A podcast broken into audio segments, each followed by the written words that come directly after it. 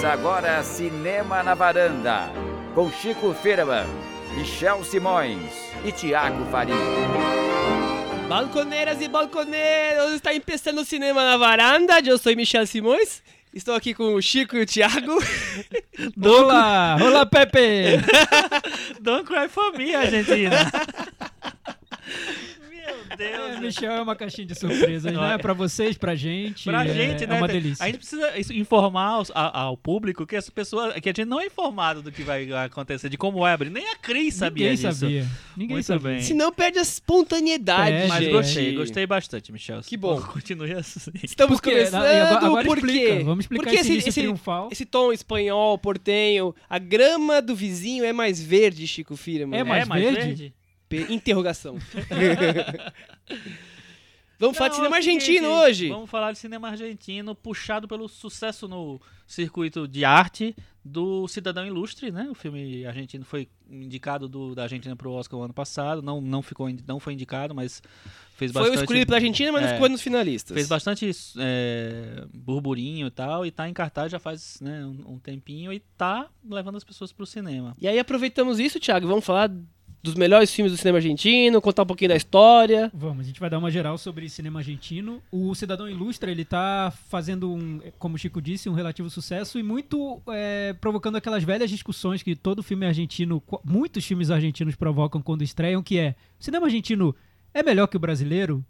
Tem um roteiro bem feito? Mas Que- bem qual, amarrado. Qual, qual é o segredo do cinema argentino? É um cinema de É gênero. um cinema que vem pra mostrar pra gente como o Brasil deve fazer filme? E a última pergunta é: só existe cinema argentino se tiver Ricardo Darim? Eu ia falar uma coisa parecida com isso. Existe Vamos- cinema argentino além do Ricardo Darín? Vamos responder tudo isso aqui hoje.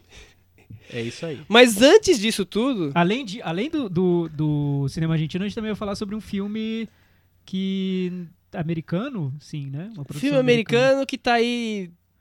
Vamos falar sobre ele daqui a pouquinho com Brad Pitt. Ele passaria em Cannes no ano que vem, Michel? Ah, ele passaria em Cannes, mas ele Não, não, não passaria. competiria nada, né? Então, não É. passaria. Na mostra principal não passaria. Mas a gente vai deixar ele lá pro finalzinho do programa. Porque e ele é do Netflix. Ai, meu Deus. E- Viu? A gente falou mal da Netflix ontem, agora pra compensar a gente vai falar de um filme da Netflix. A gente falou mal da Netflix. Não, ontem. não, não falamos mal. A gente só contestou. Cada um levantou um coisas. ponto e não achou uma exato. conclusão. É, Michel, E obrigado. mas antes vai ter também uma, um pequeno resuminho da repercussão de Cannes, né? Exatamente. Fizemos isso ano passado e vamos fazer isso Exatamente, esse é. ano novamente. E nosso especialista, enviado especial a Cannes, Michel Simões, né? Sim, ele tá aqui pra comentar os filmes que ele ainda não viu, mas que, Que já estão de... já de- estão definido definidos. quais são Já, bons. tão- já tá tudo esquadrinhado, né, Michel? é quase isso. O Chico, mas antes tem aquele momento do Thiago. El Cantito del Ouvinte. Olá, olá, que tal? Vámonos. Mira! No, te, no tiene música? El No hay Cantito banda? del Ouvinte. No Ai Banda já voltou pro David Lynch. Esse nunca sai, né? É, então, Cantinho do Ouvinte, vocês sabem como funciona, é só deixar comentário lá no nosso blog cinemanavaranda.com. É, eu sempre leio, eu diz- dizia que eu ia ser- ler o primeiro sempre, mas hoje eu quero começar pelo último, porque eu achei de uma ranzinzice saborosa, Ele- um deleite de Ele escreveu ranzinzice. educadamente Foi, foi educada- educadamente dá pra ver que com educação e fúria Tipo- contida, Nossa. às vezes Senhora. numas erupções de Não fúria. gostei, vou mandar um abraço, mas fica a dica. Fica um abraço muito apertado daqueles que quebram os ossos. Mas de tá valendo, ele Tá tá, valendo, tá valendo. dele. Vamos lá. É o comentário do Eduardo Roberto. Ele fala o seguinte: episódio emblemático. Olha só, gente. Em 2016, nesta época de maio, vocês estavam comentando sobre os filmes de Cannes. Agora, em 2017, vocês estão comentando sobre uma série de TV. Não quero menosprezar Twin Peaks, afinal é David Lynch, retorno de uma série clássica, memórias afetivas, etc. Mas será o sinal dos tempos e em breve esse podcast será chamado Séries na Varanda? Ou Streaming na Varanda? Dos últimos cinco episódios, olha que teve uma apuração, foi um ele, dossiê ele foi, ele foi conferir. Dos cinco episódios, em quatro foram comentados apenas um filme. A temporada de filmes de 2017 está com uma qualidade tão ruim que é mais interessante falar de TV em vez de cinema. Tenho percebido a tendência de pessoas que preferem séries de TV a filmes no cinema. A qualidade das séries tem melhorado cada vez mais, mas fico preocupado com essa tendência. Netflix faz parte desse movimento e não exibir seus filmes no cinema é mais sério do que parece. Talvez sinto isso porque não tenho tanto interesse por séries. Cinema para mim sempre foi tão superior à TV, não tenho muito tempo disponível, trabalho, família, etc. Mas ainda tantas filmografias para explorar que prefiro me encantar ao assistir um novo para mim, Godard, Kurosawa, Bergman, Buñuel, do que iniciar uma temporada de séries. Abraços muito apertados. E aí, gente? Eu, eu acho que, primeira coisa, a gente pode trazer esse tema um dia pra varanda, que merece essa, essa discussão eterna. Cinema melhor que TV, TV melhor que cinema. Mas ele foi no ponto.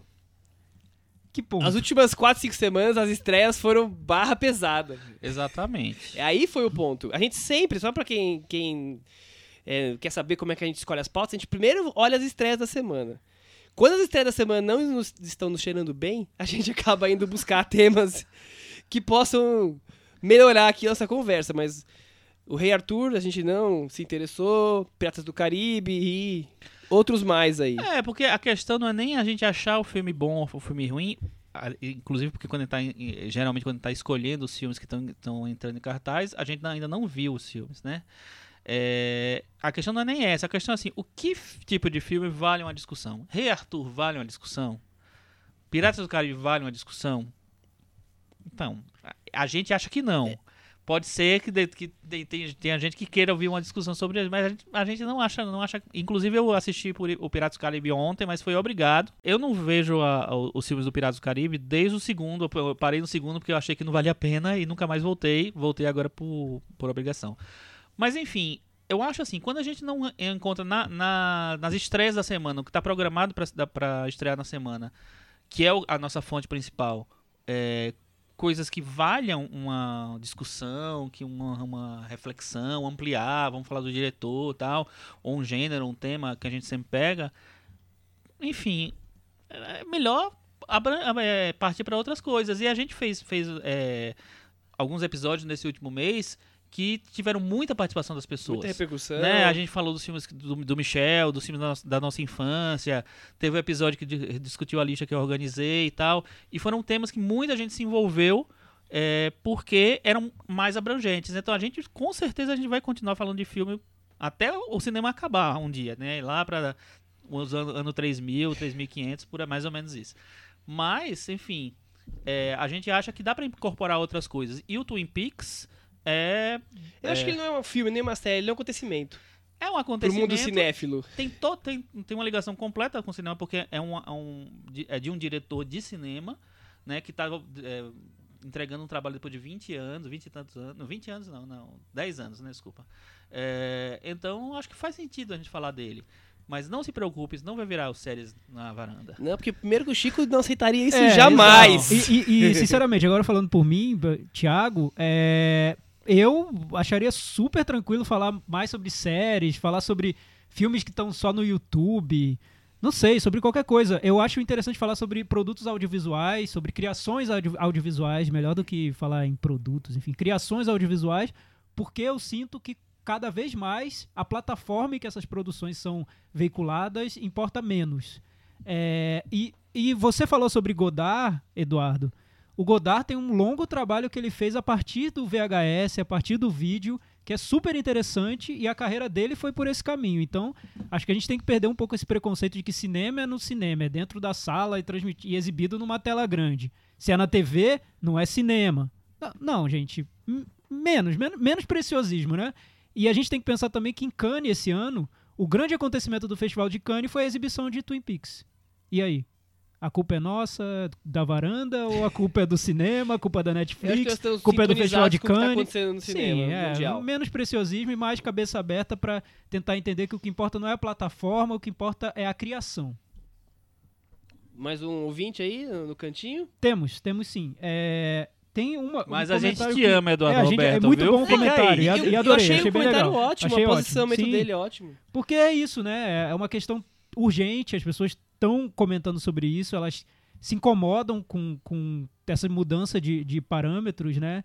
É, às vezes o cinéfilo acompanha os lançamentos do cinema de um jeito metódico e incluir, incluir nessa rotina uma produção que é feita para Netflix em 12 episódios, talvez fuja um pouco da rotina a que está habituado, só que as coisas mudam e mudam às vezes para o bem. E É eu não vejo nada demais ter que se jeito, é. adaptar. a Nós vamos incluir mudanças. tudo. Claro Sim. que o cinema vai ser 90% da nossa programação.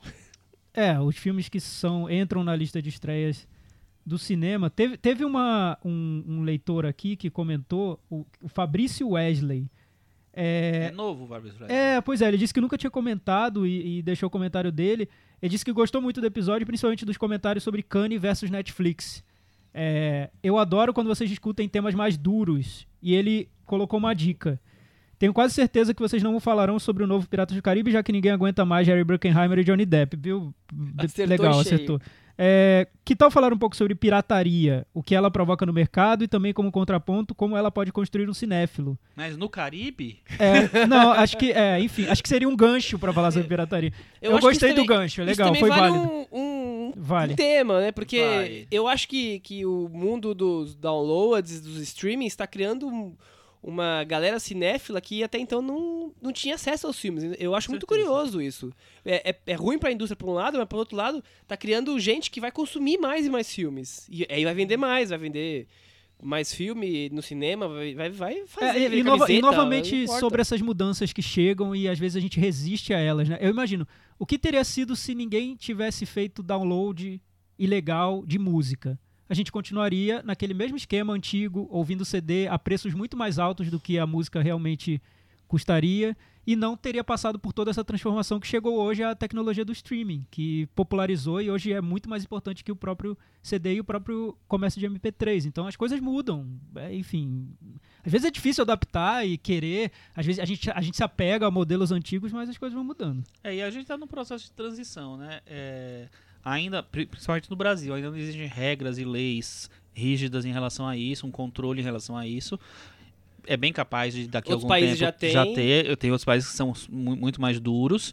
É, mas é o que o Michel falou. Ao mesmo tempo em que você, né, você faz o, o mercado perder de, uma mane- de, de alguma maneira, principalmente no quando é, são filmes novos que, que caem na rede logo, né? Antes. É, obviamente você perde um pouquinho, porque é uma distribuidora que não é nem é tão grande assim, vai, vai comprar aquele, o direito daquele filme que já caiu na, na rede, assim. Então tem um, tem uma- um dilema ali. Ao mesmo tempo, você faz o cinema chegar em vários lugares. Filmes que não iam passar, por exemplo, sei lá, em. é, como é o nome da cidade do Hélio lá? Vitória da Conquista, na Bahia. É, vão, apa- vão aparecer para download. Então ele vai ter uma, pessoa que mora lá na cidade e Vitória da Conquista é uma cidade grande. Imagina cidades menores, cidades, que tem É a democratização do cinema, como eu falei, que, habitantes. que os streams já, É já oferecem uma parte É claro disso. que não dá pra ficar pra- pra achar que é, que é muito legal todos os filmes é, irem para download legal, né, como o Thiago falou, porque senão você termina destruindo um, um, um, uma- uma- um modus operandi que é o do, o do cinema. Mas também ao mesmo tempo concordo totalmente com o, Michel- com o que o Michel falou. Aumentou o número de cinema, fez o cinema se é, as pessoas se interessarem mais por cinema. Muito, pessoas muito jovens estão conhecendo clássicos, conhecendo filmes mais desa- desafiadores que eles não teriam co- condição de conhecer é, de outra maneira, que a gente penou para conhecer. Então, enfim, tem uma- um dilema grande aí e acho que vale um programa sobre isso. É, eu acho, Eu, eu acho que que vale. vale. também. E deixando claro, eu não sou a favor do, do download legal. O que eu acho, e concordo com o Chico, é que esse é um momento de transição. E a resposta legítima, eu acho, desse público que não tem acesso a esses filmes e que encontra no download uma maneira de assistir aos filmes, essa resposta, essa reação faz a indústria mudar. E está fazendo. O resultado a gente está notando. Sim, a transição está aí. Então tem esse, é, é, é- é delicado o assunto, bem interessante. Acho que renderia uma conversa sobre isso. É, vamos guardar esse tema aí que mais pra frente a gente traz mais coisas. É, o... E vamos convidar o, o juiz E- Sérgio Moro Exato. para Ju, juiz Sérgio Moro vem aqui falar O Sérgio Moro não tá preocupado com downloads ilegais, tá preocupado com com outro, uma bandeira vermelha. outro tipo de vazamento ilegal, né? É. Ou legal, não sei. Enfim, o Henrique Miura, nosso ouvinte Quem número é esse? É novato? 0.1, é, ele também falou sobre a discussão sobre a polêmica Kanye e Netflix. Não tem opinião formada, apesar de eu ter uma tendência muito forte a acatar mudanças. Entender que devemos ser mais flexíveis e ágeis em nos- nossa adaptação às novas tendências. Isso aí, Henrique, concordo contigo. Por outro lado, vejo que a Netflix poderia seguir um caminho e fazer algo semelhante ao My French Film Festival. Lembram do My French Film Lembra? Festival? Indicamos aqui. que era disponível via streaming num site num determinado período de tempo, né? Fazer essa expansão de produção própria de cinema para festivais online daria até mais força e iniciaria um novo nicho, talvez. Mas acredito também que não adianta dar murro em ponto de faca, brigar contra uma revolução que independe da vontade ou não. Ela está aí e vai acontecer. Abraços, ótimo episódio. Bem legal, Henrique. É, eu acho que é isso aí que ele falou. O, é, tanto o Kanye tá certa quanto o Netflix tá certo. Os dois têm que entrar num, acordo. num, num- num consenso. Porque é claro que Kanye não tem que é, abraçar a destruição do- da exibição no- do- do- de filmes no cinema. Mas também não, não- não- a, Net- a Netflix tem que entender que Kanye existe para celebrar os filmes que são lançados no cinema. Então, Pois é, Chico, mas, mas não é curioso? Eu achei isso muito curioso essa semana, porque o Festival de Cannes encampou essa guerra contra a Netflix, o júri principalmente. e aí o Almodóvar... E aí, o- não, é, além desse caso do Almodóvar que a gente pode voltar Ah. a falar, é inegável que o grande acontecimento do Festival de Cannes foi a exibição dos primeiros episódios do Twin Peaks. Nas listas dos críticos, nas enquetes que reuniam, ele ficava em primeiro lugar. Então, assim, os críticos, num consenso ali, eles chegaram à conclusão de que o melhor filme que foi exibido no Festival de Cannes foi Twin Peaks, que é uma produção para televisão. Então, a gente pode tentar forçar a realidade a ser do jeito que a gente quer que ela seja, mas às vezes ela não é. E eu acho que foi o que aconteceu no Festival de Cannes esse ano. A TV venceu, desculpa, gente, mas venceu. É, isso o Thiago já tá querendo dizer que a repercussão esse ano em Cannes foi meio morna? É, pois é, a gente pode então aproveitar esse gancho, gancho. do Twin Peaks para falar sobre o, o final, o- fazer um pequeno balanço do Festival de Cannes que com terminou. o nosso menino de Cannes. Exato, o nosso menino palma de ouro, né? Olha que vocês vão falar, hein? Bom, só pra relembrar, já que o Eduardo Roberto recordou pros nossos ouvintes, no episódio número 21, o ano passado, a gente fez a lista dos melhores filmes de- que ganharam Palma de Ouro dos anos 2000. Então aí a gente fez um debate sobre as Palmas de Ouro e também repercutiu o que nós tivesse- tínhamos lido sobre as críticas e tudo mais. Esse ano a gente vai fazer a mesma coisa com relação à repercussão. Foi um ano aí de críticos um pouco desanimados. Os filmes foram recebidos de, maneira morna. Os filmes mais elogiados, segundo eles, não estariam nos melhores do ano passado. Os melhores, imagina os outros então. Então Na, foi- na lista de melhores da Exatamente. seleção do ano passado. é, mais ou menos assim, os bons desse ano seriam os mornos do ano passado, pelo que a gente acompanhou da crítica. Certo. É, Pedro Almodóvar foi o presidente, desde o começo já deu já deu confusão com o Will Smith e tudo mais. A gente já falou isso semana passada, então quem quiser saber um pouco mais como foi o, a entrevista, a coletiva, a gente deu uma adiantada aqui semana passada. E o festival foi correndo aí sem grandes surpresas. Começou a surgir um filme francês entre os favoritos, o 120 é, BPMs, vamos aportuguesar aqui. É, o filme do russo, do Andrei. Eu não sei. Exatamente, também muito elogiado. Depois surgiu É o Sofia, Loveless, né? Sofia, com alguns elogios também, mas nem tanto. E o Sofia Coppola. é, Sofia Coppola. E no finalzinho, o último filme foi da Aline Ramsey, que aí também teve uns bons elogios. E o filme do Robert Pattinson, dos irmãos Sed, Sed, Safdie. Safdie. Que chama Ah. Good Time, né? Exatamente. Good time. Esses foram os, os mais elogiados pela crítica. E aí começamos a especulação, e aí quem vai ganhar, quem não vai ganhar. E ontem saiu, saiu a premiação. É, eu soube que foi bastante discutida a, no, no, no júri, saiu hoje alguns comentários. O Will Smith foi fã do filme do húngaro, do diretor do Watch Dog, é, Mon- eu não sei o nome dele também, É esqueci. o, já Ah, é, Sonho o de Júpiter, uma coisa, É, algo exatamente. assim. É, Júpiter's- Mas o diretor é difícil dizer. Cornel. não sei É, quantas, né? exatamente. E- brigou, brigou, brigou. Que foi um filme massacrado pela crítica. Parece que só ele no mundo gostou do filme. pelo- É, pelo ele- lembrando que ele fez depois da Terra, né? Então. Ele não pode falar Tá, muita coisa, beleza. né? E o Pedro Almodóvar, desde o começo, apaixonado pelo 120 BPMs. E aí chegaram à conclusão que então nenhum dos dois, vamos escolher outro. E parece que as mulheres do júri, que eram quatro mulheres, que levantaram a lebre de tem que ganhar um filme que o protagonista ou o diretor não esteja colocando a mulher de uma forma estereotipada. E aí já foi por baixo Hong Sang-soo, Haneke e mais uma leva Coitado do enorme. Sempre paga. Mas o, o Haneke não foi muito bem, bem Não, não foi, cotado. e o Hong exatamente. Sang-soo também foi meio morno, né?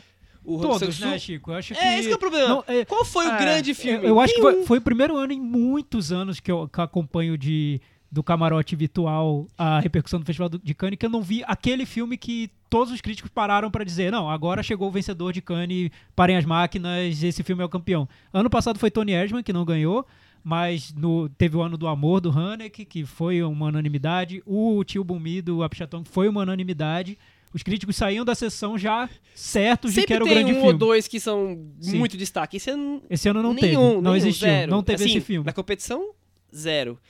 E eu, a última coisa que eu li é que no final eles estavam querendo dar três prêmios pro filme da Lina Ramsey.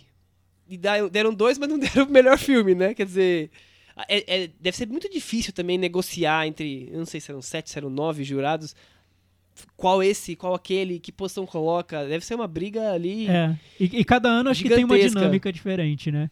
Porque o correto, na minha opinião, mas todo ano muda, né? Na minha opinião é que o presidente do júri deveria se impor pelo menos na palma de ouro, né? A palma de ouro devia ter um- a, a- a assinatura do presidente do júri. Mas isso é a minha opinião, cada júri tem a sua. É, mas tipo, se for Enfim. só ele, né? Não, mas a palma, porque temos vários prêmios para entregar. Temos Sim. prêmios especiais, temos prêmios para categorias específicas, mas eu, eu acho que na história, quando a gente pega a história do Festival de Cannes, a gente liga o nome do presidente do júri àquela edição. É meio inevitável, né? Mas cada edição tem uma dinâmica, cada júri. Tem júri que briga, tem, É, tem eu- júri que, que, que Eu lembro que o- expulsa o O presidente. Clint, o Clint Depois tem golpe, tudo, né? tem de tudo, tudo. tudo O- acontece. O Clint Eastwood, ele, eu, eu lembro que ele pegou uma briga. Quem era a vice dele? Era uma atriz francesa, Isabela Gianni, talvez, não lembro direito. É, ele pegou uma mega briga porque ele queria premiar a. Acho que era Catherine Deneuve. Ele queria premiar o Pulp Fiction, que terminou ganhando, e a Catherine Deneuve queria premiar a Rainha Margot. Então, cada um defendendo o seu, né? E aí no final ganhou, ganhou o Pulp Fiction. E aí quando o Quentin Tarantino vai entregar a palma, ele entrega pra quem? Pro Michael Moore, né? Então sempre tem uma presepada É, acontecendo. é, é difícil entender. Eu acho não, não é deliciosa lógico, eu essas acho. histórias. Eu queria um livro só sobre isso, sobre as histórias dos bastidores, as fofocas do júri. Aham. Aí que é fofoca. Dizem que o Robert Pattinson tava com, com o prêmio ganho pra melhor ator. E aí depois nas mudanças, fala, não, então tira o Robert Pattinson e devolve o Joaquim Phoenix, porque nós temos que dar dois prêmios pro filme da Lina Ramsey, sabe? Mas é fofoca, não sei, não tava lá, não tem, não tem o áudio, só se o Moro for vazar esse áudio daqui a pouco, pra gente mas, mas eu acho um pouco ingenuidade essa decisão do, do júri, porque no fim das contas o que pesa mesmo é a palma. Sim, não sem adianta. dúvida. Não adianta. E os diretores sentem. Você nota a reação dos diretores. O Haneke, por exemplo, enquanto ele não ganhou a palma, ele é- ficava indignado com os prêmios secundários, né? Mas parece que... que... Mas ganhou duas. É, mas eu, eu lembro antes da primeira, ele ficava. Acho que eu lembro que o Cachê ganhou um prêmio Sim, que não foi, a diretor, palma. o e ele roteiro, é. ficou irritado. A palma é a É um palma, né? absurdo o Cachê não ganhar a palma, É, né? eu acho. Ganhou, é, enfim. né? Não, nem vou falar sobre isso. E, e parece que quem levantou a bandeira foi a Mariat e o Sorrentino pra ganhar o filme que ganhou o sueco The Square. Então, a gente ainda E não aí- falou sobre ele, que foi o filme que ganhou, que foi um filme ganhando. sueco, do diretor do Força Maior, né? Vocês gostam do cinema dele? Eu só só vi o Força Maior Força e eu não gosto. Vocês nunca viram Sem Querer? Eu gosto. Também conhecido como Involuntário? meio- Não. Eu, eu vi, é um filme... Você nunca viu Sem Querer, também conhecido Não, como involuntário? É conhecido como É que no. Brasil é, não tem lançamento, então tem gente que colocou na internet com um nome e outro com outro. Entendi. É. Um dos dois é tradução tipo inglês, outro é do sueco. Não, entendi, mas assim, o, eu vi só, só o. É um filme bem adolescente, Força o Sem Maior, Querer. que eu acho até interessante. Mas não- eu go- gosto muito da cena da Avalanche, mas não. Não me diz nada maior, não. É, então é difícil dizer, eu não, sei do, do cinema dele, eu não conheço. Só vi um filme. Mas enfim, o. E ele é muito famoso pelo vídeo, né? Que você inclusive repostou ontem lá no, no seu Facebook. Que da reação que ele estava se filmando, ele, o produtor do, do Força Maior, se filmando, né, para assistir eles serem indicados ao Oscar e eles não foram indicados ao Oscar, né? É muito bom aquele E vídeo. é- Por mais que é meio forçado, mas é muito bom aquele Não, vídeo. e aí eles va ainda, ainda vazam o, o vídeo disso. Enfim, o. Palma de ouro para The Square, The Square então foi, um- Ruben Ostland. foi uma maneira de agradar todo mundo, foi isso? Parece que sim. Parece Aham. que porque todo mundo gostou. Então ficou assim. O Grand Prix, que é o segundo prêmio mais importante, ficou, ficou por 120 BPMs Que do, era, do Robin Capillo. o mais era o favorito, né? Era o favorito, filme sobre AIDS dos anos 80, 90 aproximadamente. Parece que é um filme mais convencional. e é, por isso que talvez acabou o Robin Campillo, ganhando. ele na verdade tem pouco, tem três filmes só. O primeiro filme dele é um filme de terror, que é bem interessante, chama Le Revenant, que depois virou uma série de terror na- Francesa, na, é francesa isso. mesmo. Ia ter um- uma, uma versão americana que eu não sei se rolou. E é legal porque assim, ele é totalmente bissexto. Ele fez é, roteiros, eu acho, mas assim, ele é bem diferente, assim. é Um cara...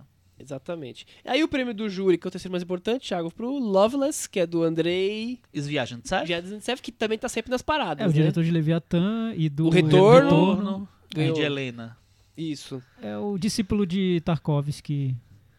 enfim, É, sem eu comentários. gosto bastante, mas, seguir. mas não É, é, eu acho bem não é isso. Eu, Eu acho não gosto. diferente do Tarkovsky. A direção pra Sofia Coppola. Sim, merecido. Eu não vi o novo, merecido? mas Você não viu ainda? Mano, pelo, merecido. pelo conjunto da obra tá valendo. tá Aí valendo. foi, não é aí foi um da dos pontos que mudou tudo, que aí as mulheres obrigaram que Ah. tivesse um prêmio muito importante pra uma mulher. Parabéns, mulheres. Vocês são demais. Ótimo. E aí a Sofia. E outro, outra discussão era a atriz. A Nicole Kidman tava pra ganhar. E acabaram falando assim: não, vocês vão ter que dar um prêmio de 70 anos aí, vocês vão dar pra uma mulher. Ah, entendi. Entendi. e- em vez de dar pra um. Ah, Agora- sempre dá pra alguém, é sempre diretor e homem, vai dar pra uma mulher. E aí a Não, Nicole agora Kidman tinha eu- quatro filmes Agora eu acho... Ah, era, foi por causa disso, É, então. é. E, E, e, mas que eu ela, achei errado, e, sabe e que por ela tem uma carreira com Cannes já ligada, de muitos filmes. É, ok, mas aí a Agne Varda tava lá, tudo bem que ela não tava, não tava na competição, né? Ela tava Não, não fora. tava na competição. Mas, pô, ela, ela, ela devia ter ganho o prêmio de 70 anos, né? Até que o filme dela foi elogiadíssimo. que Elogiadíssimo, assim, ela tem milhões de filmes maravilhosos. Tava lá, eu acho uma burrada não pegar. Quer uma mulher? Pega a Agne Varda. É, aí não, não temos como saber. Nada contra a Nicole Kidman, acho ela uma, uma boa atriz, acho que ela, assim, sei lá, ela fez muita besteira também, mas enfim. Aí a atriz, como eu falei, a Diane Kruger voltou a filmar na Alemanha, ganhou com o filme do, o- do Fatih Akin, que é Nossa, aquele turco que faz filmes na Alemanha também, chama In the Fate. Esse, esse Fatiaquim. Mas tudo bem. O ator ganhou o Joaquim Phoenix, É. com you, you Were Never Really Here, Bom, aposto que ele tá bem no filme. Parabéns, Joaquim até porque ele tá sempre bem sim, nos sim, filmes, tá né? sempre bem. Que é da, que é da, da Lini Ramsey, falei três vezes o nome do filme aqui, esqueci. E o roteiro foi dividido entre o favorito da varanda, Yorgos Lantimos, grego, Nossa. só que não. a gente não... Ele, ele- ele é sempre barbada pra prêmio de roteiro, né? É Tá quando em você fala, seu né? roteiro tá uma maravilha, já o resto. tipo ir no Oscar, né? O filme dele foi legalzinho, vamos dar roteiro é pra roteiro, ele. roteiro pra ele. E, e tá ótimo. E a Lina Russell também ganhou com roteiro. E aí a gente resumiu os principais prêmios de Cannes esse ano. Aí Estamos que vem a ansiosíssimos. gente vai dizer se, vale, se foi Ao longo- justo ou não, Ao né? longo do ano, Vamos né? assistir aos filmes todos. Porque vai ter diremos. alguns filmes da Netflix, vai ter o, o Um filme da fato Sofia marcante, Coppola vai um estrear fato em breve. marcante foi que o júri realmente excluiu o Netflix dos premiados, não teve o filme do Mas Bong os filmes também não tiveram o boas filme do- repercussões a Mais ponto ou de menos. mais ganhar. ou menos, gente falou foram- bem do Bong Joon-ho. Tão, tão É, bem mas na quanto hora de esses que escolher os ganharam. favoritos, hum, nenhum deles estava. Então, mas tão bem quanto esses que ganharam. Mas essa decisão do, do o Bong Joon-ho, tão bem quanto esses que ganharam, e o Noah Baumbach também foi elogiado. Não ganhou, foi um filme ganhou o- criticado. O, o, o prêmio lá dos Dog, como é que chama? Melhor Da cachorro. Palma Dog. Palma Dog. Palma Dog Palma ganhou o filme do... do... É, Palma Dog, a gente deu uma, um mix aí É. de idiomas. Mas o, o- o- Enfim, não teve prêmio da Netflix. Dá pra ver que o júri também não quis se dispor com, com uma determinação pública do presidente do júri de que não premiaria um filme da Netflix. Filme da Netflix ele não vai premiar. E não Pode. premiou. Não rolou. Mas os, os grandes filmes, Chico, aparentemente, pelo menos a repercussão da crítica, estiveram na quinzena dos realizadores. E, e foram com nomes já meio consagrados. Claire Denis, Philippe Garrel, Bruno Dumont, Agne Varda, como a gente já falou. O filme novo do Sean Baker foi super elogiado. Pra quem não lembra, a gente falou sobre, ele- sobre o Tangerine aqui. Aham. E o, e o filme que, de desconhecido foi um tal de Western, que também foi muito bem elogiado aí. Esse foi na Um Sertão Regar. Isso, né? foi no Sertão Regar. Sim, é- eu acho que foi Mas- uma daquelas edições em que as paralelas foram mais interessantes que a oficial. Eu, acho que nesse caso, sem dúvida. Vários filmes muito elogiados. O da Agne Varda, por exemplo, foi um dos mais elogiados do ano, sem dúvida. Ah, falando em Agne Varda, e lembrando também o nosso querido David Lynch, que a gente já falou hoje, é, dois vídeos incríveis, né, Nossa, vazaram Agne esse Varda ano, tava que demais Agne sendo... Os dois sendo aplaudidos, na verdade. Agne Varda é, escondendo a cara, né? Muito engraçado, com aquele cabelo colorido, metade uma coisa, metade Se outra. derrubando na cadeira. É, e, e o David Lynch também mandando beijinho, gente, pra galera. Aí sim. chorando, né? é, Pela aí eu emoção. achei foi bonito, super né? legal. Você sabe que o Twin Peaks, Os Últimos Dias de Laura Palma, foi é, seleção oficial de Cannes em 92, foi vaiado, foi... Se bem que vaiado em Cannes é quase igual a, a ganhar prêmio, né? Vaiado em Cannes é porque tem alguma coisa muito É, boa a no Taxi filme. Driver foi vaiado em Cannes. E aí, enfim, é isso. É, é impressionante Taxi Driver ter sido vaiado em algum lugar, né, Chico? Eu acho um filme tão, assim, amarradinho, É, né? não, não- vejo nada não muito difícil muito. no Taxi pessoas não Driver. estavam esperando aquela violência toda. Ah, sim. É, pode ter sido uma reação a, a, Que tipo de a- público a pegada do filme, aquilo, é, né? a olhar É, do pode filme. ser. É, pode ser. Mas a aventura do Antonioni foi vaiado, o Eclipse do Antonioni também. Aí é, aí é do- dose. É. O Dark Drive também é dose. Os três são doses. Não, vários, demais, né? Vários. Mas O- É o vamos- que a gente diz, o, o, o diferente, o incomum incomoda às vezes no início, né? É, Até a pessoa conseguir engolir, comprar isso, É. né? incomoda. Vamos falar então de cinema argentino, começando com o filme que tá em cartaz, O Cidadão Ilustre. Isso. Temos sinopse? Temos sinopse. O filme concorreu em Veneza em 2016, ganhou o prêmio de melhor ator para o Oscar Martinez. Filme dirigido pelo, pela dupla Mariano Con e Gaston Duprat. Eles já fizeram O Homem ao Lado e Querida, vou comprar cigarros e já volto. Você já viu? Eu, eu vi o Homem ao Lado, é Vi o Homem ao interessante, Lado é também. curioso. Super elogiado, eu não vi nenhum dos dois. Eu achei que você tinha visto esse Não. filme. É, é curioso, ele é aquela velha história, né, do... Que você já viu várias vezes, né? O, o vizinho que é um incômodo e que não, nem se dá muita conta disso, assim. E aí o negócio vai piorando. É. E eu acho que era um- é um filme que o Homem ao Lado que ele pega um, um- um drama bem é, um, um conflito ali entre personagens, até quase folhetim, mas na verdade ele quer falar sobre questões sociais, desigualdade e até também sobre a questão de arquitetura, É. como a desigualdade se espelha na arquitetura. É. É, diferente a maneira como ele aborda. Ele Curioso, começa numa hein? coisa meio banal, né, rasa, e ele vai se ficando mais complexo e mais meio sinistro até às vezes, Sim. né? Eu li uma entrevista com os dois e estavam perguntando lá, foi no, acho que no, lá no Clarim, aquele jornal argentino, que por que, que esse filme, o Ilustre, era o mais convencional deles. Eu, fiquei, eu como não vi os outros, fiquei imaginando como é que são os outros, porque esse não é convencional, né? Ah, mais ou menos, né? Não é um filme do Juan José Campanella com o Ricardo Darim, aquela Não, coisa bem não. convencional, né? Ah, sim, nesse, por esse prisma não, mas eu acho que é um que, que tem um tema meio universal, né? tá, tem. sim, Que é com o cara que certeza. saiu de casa. Fala a sinopse. Vamos pra sinopse, Michel. então. Fala a sinopse. Escritor argentino, vencedor do prêmio Nobel, aceita o convite para ser homenageado como cidadão ilustre da pequena cidade onde nasceu e não retorna. Salas. Você lembrou do nome? Salas. Onde nasceu e não retorna há mais de 40 anos. É, O que eles pedem desse retorno? Um acerto de contas com o passado? Após ter declinado tantos convites ao redor do mundo para ser homenageado? Uma revisita aos personagens que inspiraram os livros dele, já que ele- os livros são baseados nos personagens da, da cidade natal dele? Ou a sua vaidade foi tocada? O que, que vocês acham? Eu acho que ele sentia saudade. E Eu acho que ele voltou sente por uma, isso. uma nostalgia é, que vai se revelando enganosa, ilusória. É, é a- é a ilusão Pro- da nostalgia. né? Problemática, É, né? é que a gente tem, né? Quando a gente pensa, nossa, a cidadezinha onde eu passei minha infância, como era tranquila.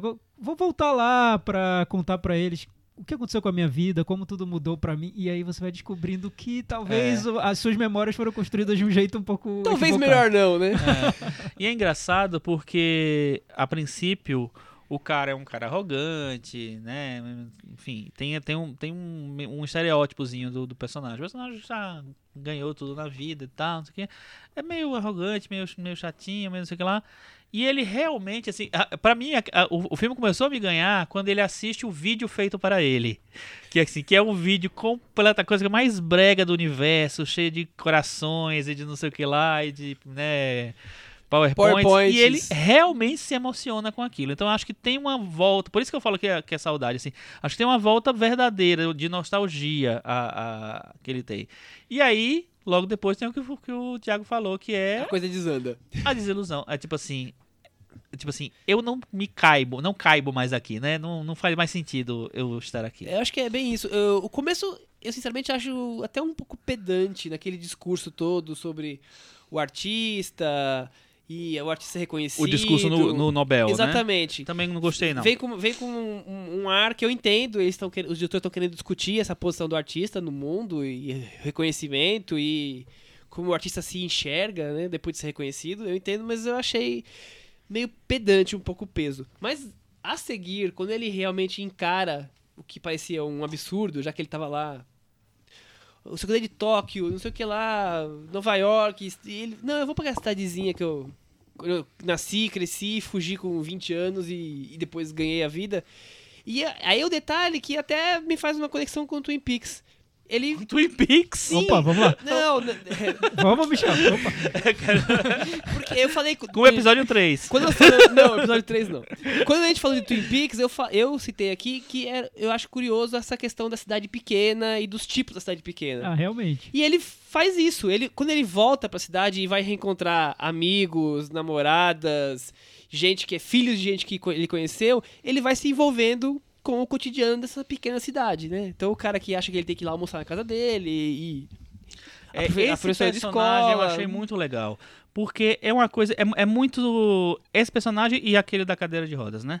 Eu, é que eu, eu achei que tem tudo a ver. Tipo assim. É, numa cidade pequena, as ligações entre as pessoas são diferentes do que numa cidade grande, uma cidade do tamanho de São Paulo, ou uma cidade, uma capital. Então o que acontece? As pessoas realmente acham que existe um laço maior entre, entre com as outras pessoas simplesmente pelo fato delas serem do mesmo lugar. Então quando o cara fala. É, é um mini spoiler, mas assim, não, não vou contar o final, então tudo bem. É, quando o cara, fa- o cara fala, não, você tem que ir jantar, porque minha mãe quer, quer muito lhe conhecer, porque o personagem tal do seu livro é baseado no meu pai, e ele fala, afirma com toda certeza que é, e talvez até seja, ele acha que realmente ele tem que ir lá, na, o cara tem É que ir lá na casa dele, é uma obrigação. E aí eu achei naquela cena que ele ia dar um esporro, ia não sei o que lá. E é legal a maneira como ele reage na primeira, na primeira vez. É, é, e isso foi, foram algumas coisas que me fizeram E isso é o filme todo, né? Quer dizer, É. ele, ele tem uma reação inicial de política, você tentar ser político, e depois as coisas vão acontecendo, e não, aí. não fala. Não, vai- vai acontecendo, é, e aí. Ele tem que tomar partido, né? Se ele vai querer ser simpático com um, antipático com outro, porque todo mundo acha que, que tem que ter direito ao espaço dele, porque ele é a celebridade da cidade, né? Parece que chegou no carro de, carro de bombeiro, quer dizer, ganhou a Copa, né? É, o, Ganhou, ganhou o prêmio Nobel. o que eu acho interessante no filme é que ele constrói um personagem principal que é muito forte. É um personagem que quase domina o filme, né? E é um personagem com certezas ali já cristalizadas. Ele é, ele é até radical na maneira como ele coloca as certezas dele. Ele, imagina, um personagem que ganha o prêmio Nobel da literatura e ele faz um discurso praticamente contra a existência de um prêmio Nobel, porque isso é, mataria a cultura, que a cultura deve ser combativa, deve ser, deve estar sempre Desafiadora. desafiadora e não ser unânime, ser cercada por uma unanimidade. Mas o que eu acho interessante no filme é que ele pega esse personagem que está muito com ideias cristalizadas, um, um- um sujeito incisivo, e ele vai meio que testando esse personagem e co- colocando dúvidas na, na, na postura desse personagem. E também dentro do próprio filme. Então, o personagem às vezes acha que aquela cidadezinha é feita por pessoa, de pessoas puras e simples, e ali existe a grande verdade, as relações humanas mais simples e puras, e a- o filme vai, as pessoas e, a- e o filme eles vão contradizendo o personagem e, e colocando uma série de, de questões para ele refletir. Uma sociedade hipócrita, moralista, É, pois é. atrasada. Então, né? mas ao mesmo tempo em que é isso, é, é uma sociedade que vai se re- revelando hipócrita, moralista, atrasada, o filme também questiona a maneira como ele tratou a, a cidade na literatura dele, né? É. É, é correto o que ele fez? Uhum. Como ele se apropriou da cidade? E, Uhum. foi, e foi aquela verdade que ele colocou nos livros é realmente é, legítima? É verossímil? É, é, é o que acontece mesmo na vida? Enfim. Isso eu achei interessante no filme, porque ele cria uma camada ali de folhetim mesmo, né? O sujeito que volta à cidade e começa a se decepcionar com aquilo. E outra que é essa discussão mais cultural, essa discussão social mesmo, né? Do o país que você deixou para trás, o que você tá valorizando nele, essa ideia falsa da pureza, que não é bem pura assim. Eu acho que o filme quer Não, ir é- fundo, né, na discussão. É, É. super legal que ele consegue trazer essas três vertentes, né? As- os personagens e a vida em sociedade na cidade pequena.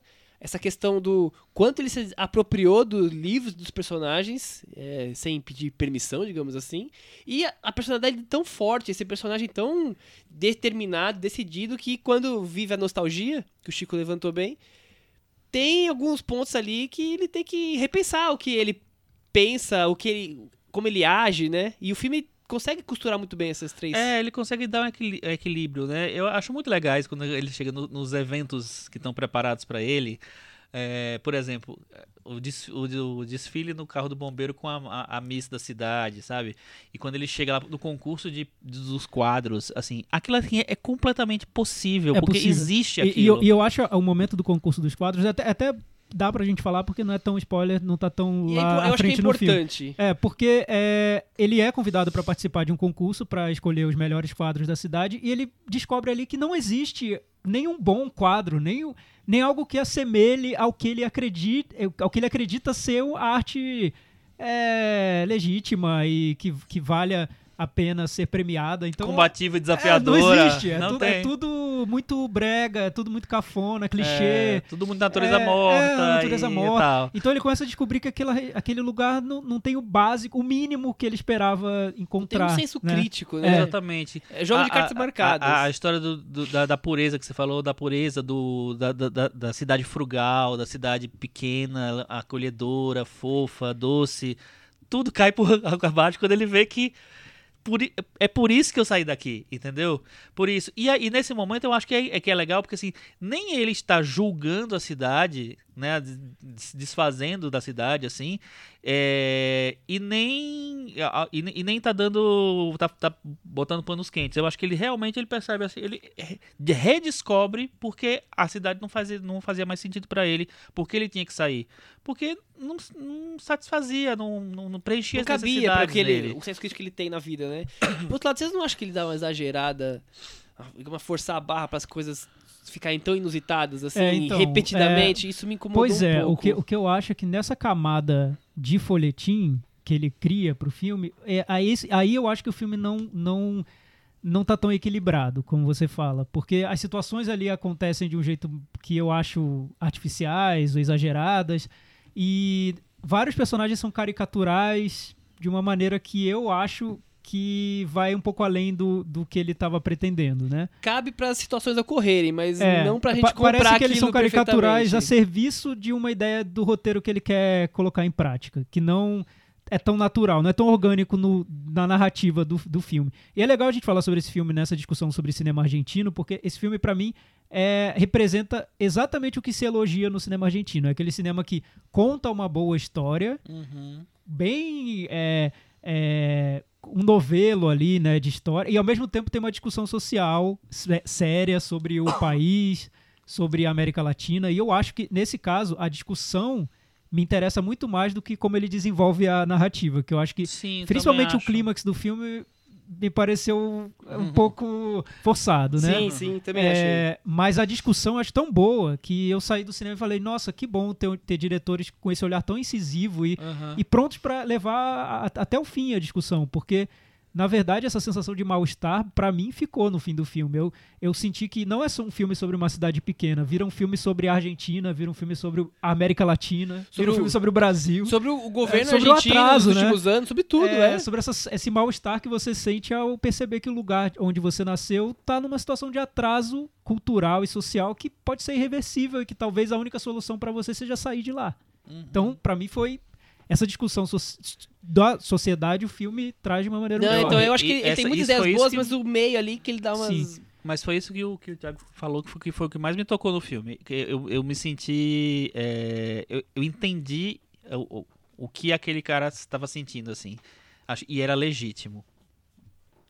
Lembrando que o filme foi a maior bilheteria do cinema argentino do ano passado. É interessante. Eu, eu acho que é um equivalente, nesse ponto da discussão social, de tocar no nervo do momento, é o equivalente ao Aquarius do ano passado. Sim, sim, acho que porque é por aí. toca nesse nervo de incomodar por mostrar que é uma situação é, ao mesmo tempo triste, difícil e de difícil solução. E que Ah. talvez a solução seria sair, assim, deixar abandonar e sair exatamente. correndo. Agora é interessante esse, esse filme ter sido a maior bilheteria, porque assim, é uma coisa que. Aí tem uma diferença com o Brasil. No Brasil nunca aconteceria isso. Aquarius foi bem, né? Foi bem, Pensando no circuito não- muito reduzido É, em que ele está inserido. Mas aí seria a a gente maior tinha que bilheteria estudar o, o o circuito argentino, né? A gente não sabe se esse circuito argentino existem, talvez nem existam comédias como nós temos aqui, tipo Minha Mãe é uma peça. É, eles têm produção de comédias, É, né? mas Tanto não- que várias, várias sei se estreiam esse, aqui. esse apelo de, de um cara famoso da TV, não sei se tem lá. Não, mas eu acho que Nesse tem nível. Relatos Selvagens. Tem, tem filmes muito mais populares. Assim, Então, mas mesmo né? Relatos Selvagens tem essa, essa Não, preocupação tem, do social. Eu sei, mas eu falo assim, no, no- no- no- em, em, é, chegar a um grande público, a um público maior, assim, Relato Selvagem chega muito mais fácil. é que eu acho que eu não sei, se- eu não sei se tem esse apelo ultra popular da comédia como aqui tem. Pode em ser vários países não, é. tem, não, Pode é que não tem não. mérito nenhum. Na França tem, quer dizer, Aham. não é problema nenhum. Mas vamos segurar a conversa do cinema argentino pra daqui, pra daqui a pouco. Meta varanda? Meta varanda. E aí, Thiago?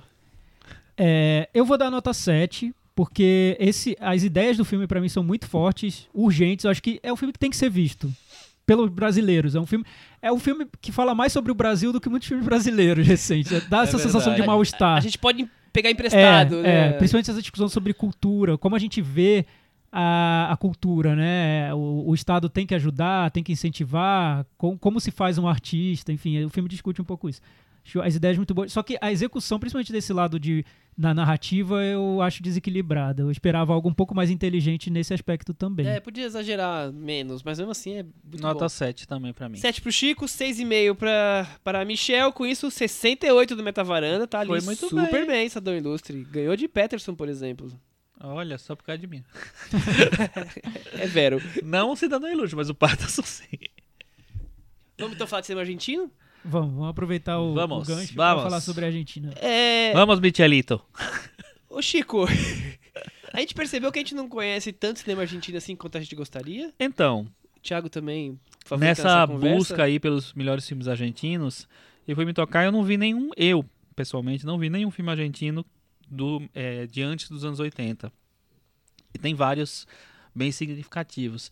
É, fiquei um pouco decepcionado comigo mesmo e vou tentar ir atrás desse- desses filmes.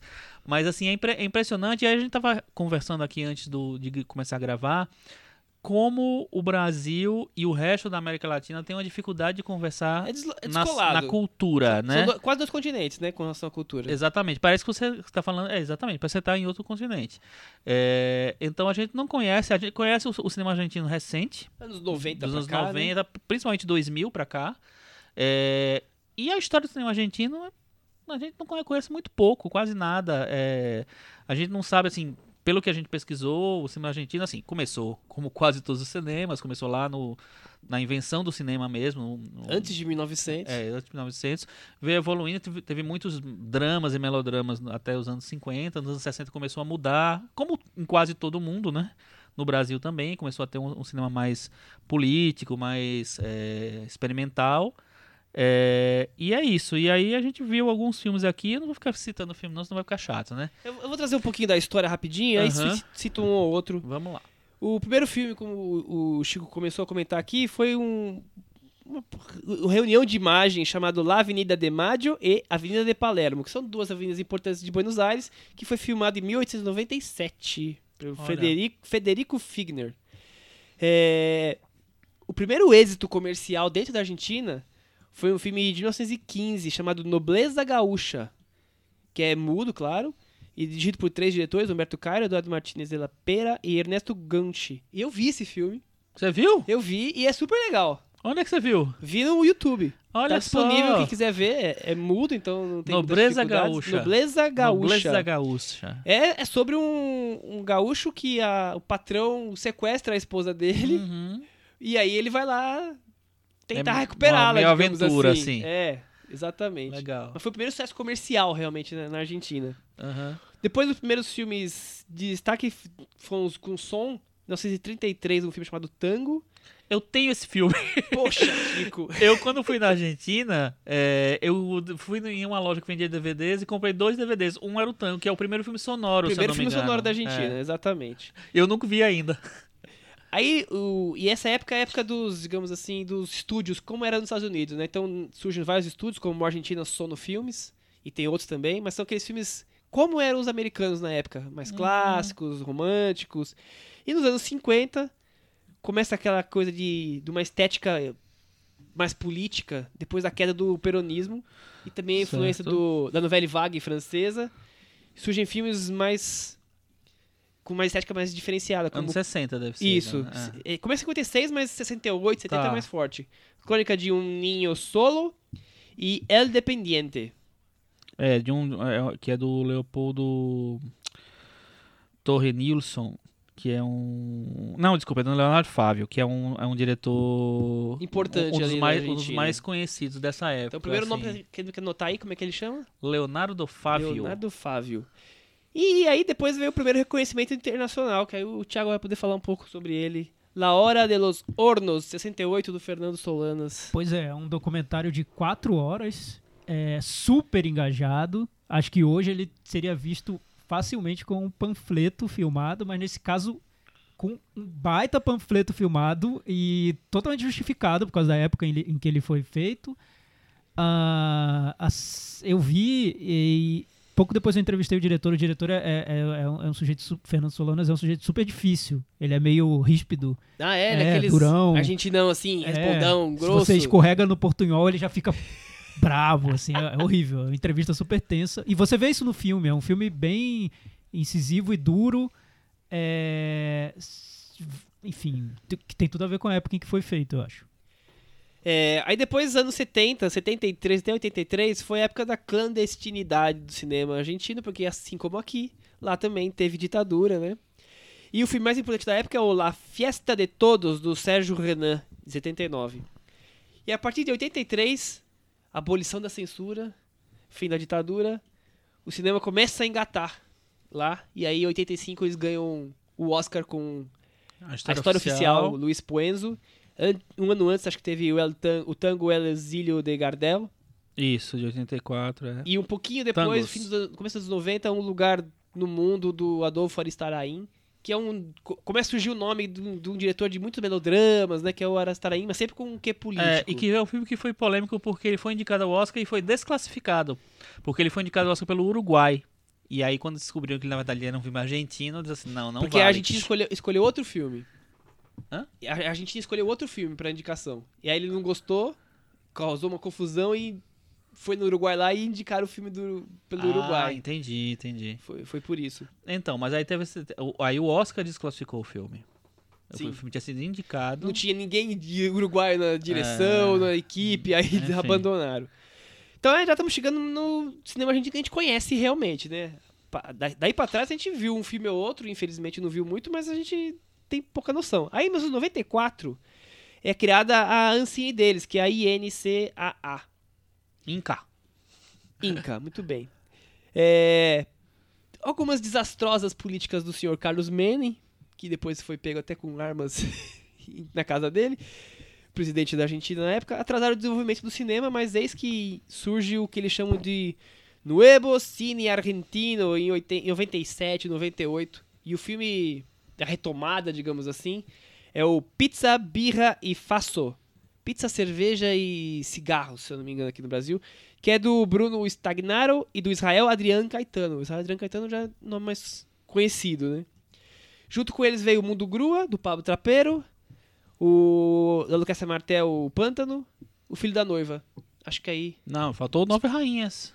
É, e o Nove Rainhas, é, É, no. Brasil, Sim, o. Nove Rainhas foi o que deu essa, esse, É, esse- essa onda. essa on- Começou a onda argentina, né? É curioso, Michel, que foi mais ou menos ali no mesmo período em que o cinema brasileiro voltou Igualzinho. a engatar, né? Igualzinho. Por momentos É. políticos diferentes, mas um momento foi Garota parecido. Joaquina, é uma, Exato. é uma história muito Garota parecida com a Joaquina é nossa. 95. É, então, a partir daí que, O que tudo 97, começou. quer Exato. dizer, é uma história muito parecida. é, caminhos um pouquinho diferentes, eu, eu, eu acho, né? Porque o, o cinema, enquanto o cinema brasileiro ganhou essa força popular muito ligado à TV, principalmente à Globo, né? O cinema argentino parece que teve uma tentativa de buscar um- uma linguagem mais que se assemelhasse ao que vem do cinema americano, de grandes estúdios, principalmente dessa, dessa produção mais popular mesmo, né? Não esse cinema mais cine- cinema de arte, que seria o caso da Lucrécia Martel, do Pablo Trapeiro, Do Lisandro Alonso. Lisandro Alonso. Uhum. Mas você vê um filme como Nove Rainhas, é um filme que já tem ali todo um É. cuidado de, de produção que lembra um ele é pouco os popular, filmes de gênero É, americano. ele é popular, mas ele tem gê- gênero, mas ele também tem uma questão política, tudo ali misturado. né? É. É, é, o que eu noto em Nove Rainhas é bem, é, acho que é bem emblemático mesmo, que é essa tentativa de fazer um cinema de gênero, mas tratando do- da questão política do país.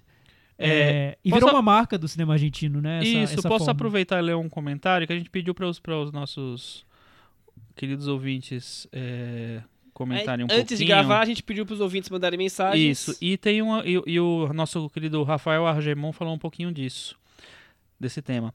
É, eu acho que o cinema argentino tem um apelo popular de gênero que o Brasil perdeu. Não acho que lá há mais talento do que aqui. Aliás, não, é, não acho que país nenhum é, tem mais talento do que outro, só que há, há mercados com mais grana, mais produções. Para não ficar tão no óbvio, gostei muito de dois filmes que não são tão lembrados. El Bonarense, do, do Trapeiro também, né? Sim, é do E outro o- lado da lado lei. da lei. Isso, e Buena Vista Delivery, que é, o- é, segundo ele, é um tipo de feios sujos e malvados portenho. E aí, o Carlos Lira também fala isso. Tese sobre o, o homicídio é legal. é, o que me chama a atenção para o, o cinema de, dos hermanos é a opção pelo cinema de gênero. O cinema de gênero é muito bacana. Por que, que o Brasil abandonou? Ele pergunta. E a gente, a gente, engraçado, a gente comenta muito isso quando aparece um filme de gênero no Brasil. A tipo, gente fala- levanta. né? Parece assim, ah, olha, o Lobo Atrás da Porta, o- um, um- um filme de suspense, meio thriller no Brasil, que é uma coisa que o Brasil não trabalha tanto, assim. Que no né? Brasil, Silêncio do céu. O Silêncio do Céu e tal. Que no Brasil o que aconteceu? Ou os filmes são comédias ligadas à Globo Filme, né? Ou são filmes artísticos, né? Filmes de arte que, se- que não tem muito compromisso em ter um gênero específico e seguem outros caminhos, tem outras, outras coisas, outras, sei lá, ob- outros objetivos. E no, eu acho que isso tem tudo a ver com a, com a, a televisão no, no Brasil. Como a televisão no Brasil se tornou tão importante, tão fundamental e, e fez com que a, o, o cinema, quando ele renasceu no Brasil, vamos dizer assim, é, ficasse muito atrelado a ela, o cinema comercial. Então eu acho que é por isso que no cinema, o cinema comercial do Brasil é muito televisivo, enquanto no, o cinema comercial na Argentina é muito mais amplo e tem mais é, variedade de gêneros. Então, ele é um, é um pouco universal, né? Na- nos filmes que mais explodiram aqui no Brasil e até nos Aham. festivais, ele tem uns, eles têm uns temas mais universais do que nós normalmente. Se bem que a gente não devia estar comparando só cinema brasileiro e argentino, né? E sim seria o cinema argentino no mundo, mas é mais forte do que nós, né? O É, gente- é porque a gente Maradona. acaba comparando. E foi muito comparado, o público Sempre, compara. é. Até tem- hoje. Tem, tem uma, uma entrevista que eu li no Eu País do Alex Kuchevatsky, que é o produtor tanto do Segredo dos Seus Olhos, que ganhou o Oscar de filme estrangeiro, quanto do Relatos Selvagens, que foi indicado e pra muitas para muita gente deveria ter, que ter ganho. ter ganho. E perguntaram pra ele o que ele achava que era o, o diferencial do, do cinema argentino. Ele fala o seguinte: se você pensar, são filmes de gênero com um forte olhar autoral. Eles são massivos, né? Mas revelam um código, de- despertam interesse. Enfim, tem algo a dizer. Então, é isso que a gente tá falando agora. São filmes de gênero, mas que tem um, um, um- um olhar sobre a realidade. Não sei se é isso que ele quis dizer, como olhar autoral, Talvez. mas um olhar sobre a realidade do país e da América Latina. E eu acho que talvez uma coisa que seja um diferencial é que, enquanto no Brasil eu acho que se, eh, se buscou muito mais, no- no- nos filmes mais, digamos, significativos, experimentar e, e- e, sabe, e fazer cinema, e, sei lá, mexer com cinema, com coisa. No, o- no- na Argentina, o que eu acho que aconteceu foi que se procurou mais focar em roteiro. Então, eu acho que o roteiro, o- os roteiros são mais redondos, de uma maneira. Eu- Eu não sei, se, eu não sei se É. isso talvez seja um pouco. É assim, as pessoas falam muito disso dos filmes mais populares aqui. Então, os filmes que tem o Ricardo Darim normalmente. Então, mesmo, mesmo os filmes do Campanella, até um conto chinês. Mas tem um cinema argentino forte que é de estética. Tipo Lucrécia Martel, tipo Lisandro Sim, Alonso, sim. mesmo o Fernando Stolanos quando não tá fazendo documentário. Eu acho que isso é um pouco lenda, sabe? O Não. brasileiro fala que ah, o filme argentino é bom de roteiro. É os do Darim que passam no, mas, no cinema. mas é isso que eu tô falando, assim, de uma maneira geral, assim, o- os roteiros são mais redondos, é, tipo assim, são, es- as coisas são mais meio amarradas, a historinha vai, vai fu- a, a- engrenagem funciona melhor. É, no- nos cinemas populares, eu não tô nem falando dos, do- do- cinemas mais desafiadores, tipo o da Lucrécia Martel. É, e aí eu acho que mui- muitas vezes se cobra um pouco disso no cinema que, que tem uma. uma, é, no cinema brasileiro que tem essa intenção de ser um pouco mais é, quadrado, mais popular tal. Eu acho que não tem tanto, talvez, o tratamento de roteiro. A finalização de roteiro, talvez, que alguns filmes argentinos Eu têm. acho que, que eles têm uma coisa que eu já levantei aqui outras vezes. Eles têm os filmes médios, que nós não temos. Com gente que às vezes é mais conhecida, um ator que é da, no- da, da, E, da e novela, mas filmes de cinema e acho que eles mesmo. encontraram o público pra esse filme médio. E Eles aí a gente volta pra essa história do O Cidadão Ilustre é um sucesso de bilheteria porque tem esse público que a gente não não conseguiu encontrar, mas que em algum momento a gente tentou encontrar. Por exemplo, os filmes do Jorge Furtado são filmes de roteiro. É verdade. Ele quis fazer um cinema de roteiro e, e, a- não encontrou esse Furtado, público, né? Sumiu, porque, É, porque não, não fez sucesso não que a gente podia aconteceu. ter feito. A gente Sim. percebeu que aqui no Brasil tem mais público para um filme que é uma comédia que- que vem a reboque de um ator ou de uma atriz que tem carisma e segura um filme. Um Paulo Gustavo, uma Ingrid Guimarães e, é, enfim, e eles seguram o filme e é isso que um público grande brasileiro se acostumou a ver e quer ver no cinema, não sei, por uma série de motivos, não sei. Na Argentina, eles conseguiram um público que a gente não tem. E isso desenvolve um, um perfil, um estilo de filme. Mas isso que o, que o Michel falou, eu, eu concordo também. Por exemplo, o cinema do Liso- Lisandro Alonso, que eu acho um dos diretores argentinos mais interessantes. Você, é, é até ridículo você falar sobre roteiro, né? Porque é muito Não mais tem, né? interessante o conceito do filme como um todo, o olhar do diretor, a sensação que aquelas situações passam, do que um roteiro amarradinho. Não, enfim. mas eu acho que, acho que eu não, não me expliquei direito. O que eu, que eu tô, quando, quando eu comparei, eu não quis dizer o cinema todo geral. Eu quis dizer- falar do cinema popular, para falar de público. Porque, por exemplo, assim, em relação a filmes desafiadores, né, autores aqui, eu acho que o Brasil não deve nada a ninguém. Acho que tem vários e que são muito bons e que eh, vão para vários caminhos. Mas no cinema popular, eu acho que falta. que assim, quando a gente fala das comédias da Globo Filmes ou das biografias da Globo Filmes, nessa, eu acho que o Globo Filmes é um padrão assim que a gente pode até tirar e dizer que tipo, as biografias brasileiras, Olga, sabe, é, até o Nise, o Nise eu ainda acho um pouco mais, mais redondo. É, são filmes que assim existem barrigas, é, são filmes que eles não, não funcionam como eles se pre- pretendem a funcionar, pretendem funcionar. É, e eu acho que esse, esse tipo de filme, não exatamente esse, porque não é exatamente o que eles fazem, mas esse, esse filme que também tem essa, é- é- esse, essa visão de público que esses filmes têm, eles no, no- na, na Argentina talvez eles sejam mais bem articulados. Entendeu? Eu não tô falando do, do, do Lisandro Alonso nem do Kleber Mendonça Filho. Eu acho que eles são Pra um outro público. são, são outra coisa. É, de uma maneira geral, eu falo do- das comédias, do- do- do- dos dramas do Ricardo Darim é, e, do, do- e dos filmes da Débora Seco. É isso, entendeu? Ma- Mas, o curioso é que, por exemplo, você falou do Kleber Mendonça Filho, eu acho que ele seria um exemplo de um diretor que talvez no contexto argentino conseguisse um público muito grande. Porque ele tenta ao mesmo tempo Pode aliar a questão narrativa, de uma narrativa mais convencional. Por exemplo, o drama de uma mulher que quer ser tirada do apartamento, mas ela não quer sair de lá por nada. E uma discussão política. Ele faz isso de um Mas jeito. ele tá, ele tá uns dois passinhos pra direita ou pra esquerda, como vocês Pra preferiram esquerda, eu escolher. Também acho que pra esquerda, repensando aqui.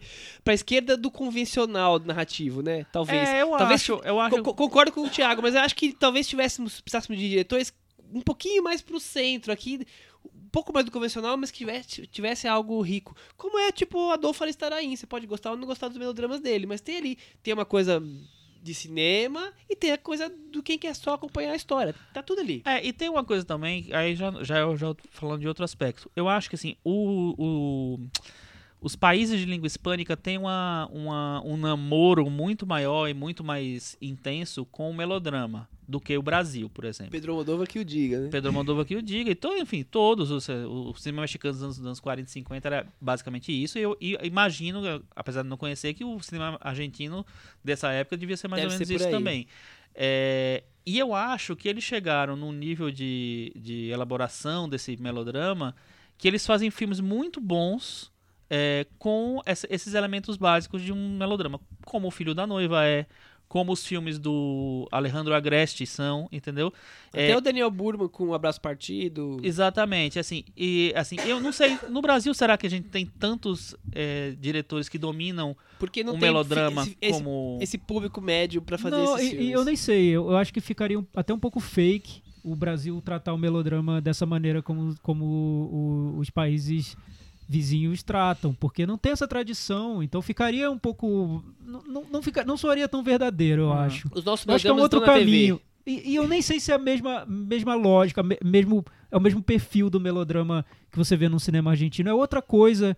E, e como existe uma dificuldade de traduzir isso para o cinema, até de entender o que seria isso que a gente faz, é, o cinema brasileiro ou busca um caminho que é totalmente de, de cinema mais de arte, inspirado, não sei, pelo cinema francês, por outras cinematografias, Eu acho que por- pela, pela própria o próprio cinema novo, né? Eu acho que o É, cinema novo é uma coisa cinema que novo muito ainda tá lá, na história é, do Brasil. É verdade. E, ou, ou um cinema popular, popularzão, é, que está muito mais próximo de um teatro de revista, um stand-up, do que de uma tradição cinematográfica. Não sei. O melodrama eu também não sei se seria o caminho. Às vezes falar, ah, mas cadê os melodramas brasileiros? Eu, cadê? Talvez não seja a nossa tradição. não, talvez não valha fazer. Ca cadê? Talvez eu nem é, queira, né? Cadê os, os grandes melodramas alemães. Não sei. Mas tem, ué. Sim, é verdade. Eu, eu esqueci do Fassbinder. Né? É, é. Agora, outra coisa que é curiosa, como o cinema argentino foi realmente só reconhecido de um tempo pra cá. Você começa a olhar premiações, tanto o Oscar quanto outros festivais e tudo mais. A primeira indicação pro Oscar foi em 74. Ele, o filme perdeu, o La Trégua perdeu pro Armor Cord. E teve acho que sete ou oito indicações depois. Então, assim, começou uhum. ali a, dali para trás não tem prêmios, festivais, Cannes, Veneza, San Sebastián. Começou a ganhar realmente depois do, do novo cinema argentino, 70, 80, 90. E aí depois começou a participar. E aí tamo aí. Vira e mexe em Cannes, ou ganhando prêmio, Berlim, tá aí hoje. O filme que a gente falou agora ganhou ator em Veneza. O cinema argentino surgiu pro mundo depois dos anos 70. Até então era mais fechado, pensando no Brasil. Limite. Nossa, limite é falado, né? O cinema mas, novo. Mas o limite foi descoberto depois. Talvez, talvez. O cinema eu novo do Daber Rocha e tantos outros. É, acho que o Brasil foi um pouco. Ele, eu acho que começou nos anos 50, 50. com o Cangaceiro, que foi pra Cannes, ganhou o prêmio em Cannes e tal. Mas também, se você pensar, o cinema japonês também foi descoberto com Rashomon. Então. Também anos 60. É 50, 1950. 50. É que foi todo um período de abertura para cinematografias estrangeiras. Mundo, né? é. então, mas pensa assim, o, o Brasil entrou nisso. O argentino foi 20, 30 anos depois é. ainda. Talvez, então, talvez a questão do idioma tenha dificultado um pouco para os argentinos, no sentido de ser mais familiar aos europeus, né? Por ser um idioma que eles conhecem. Não, o Brasil e... ficou mais, eu acho, eu sinto que ficou mais exótico, que virou Sim, uma cinematografia estrangeira exótica. É, não, é, eu acho que tem, tem a ver com isso. E tem a ver, acho que também com, com existir um cinema espanhol forte também, né? Sim, claro. Então a pessoa primeiro olha para o cinema espanhol e depois vê o argentino lá.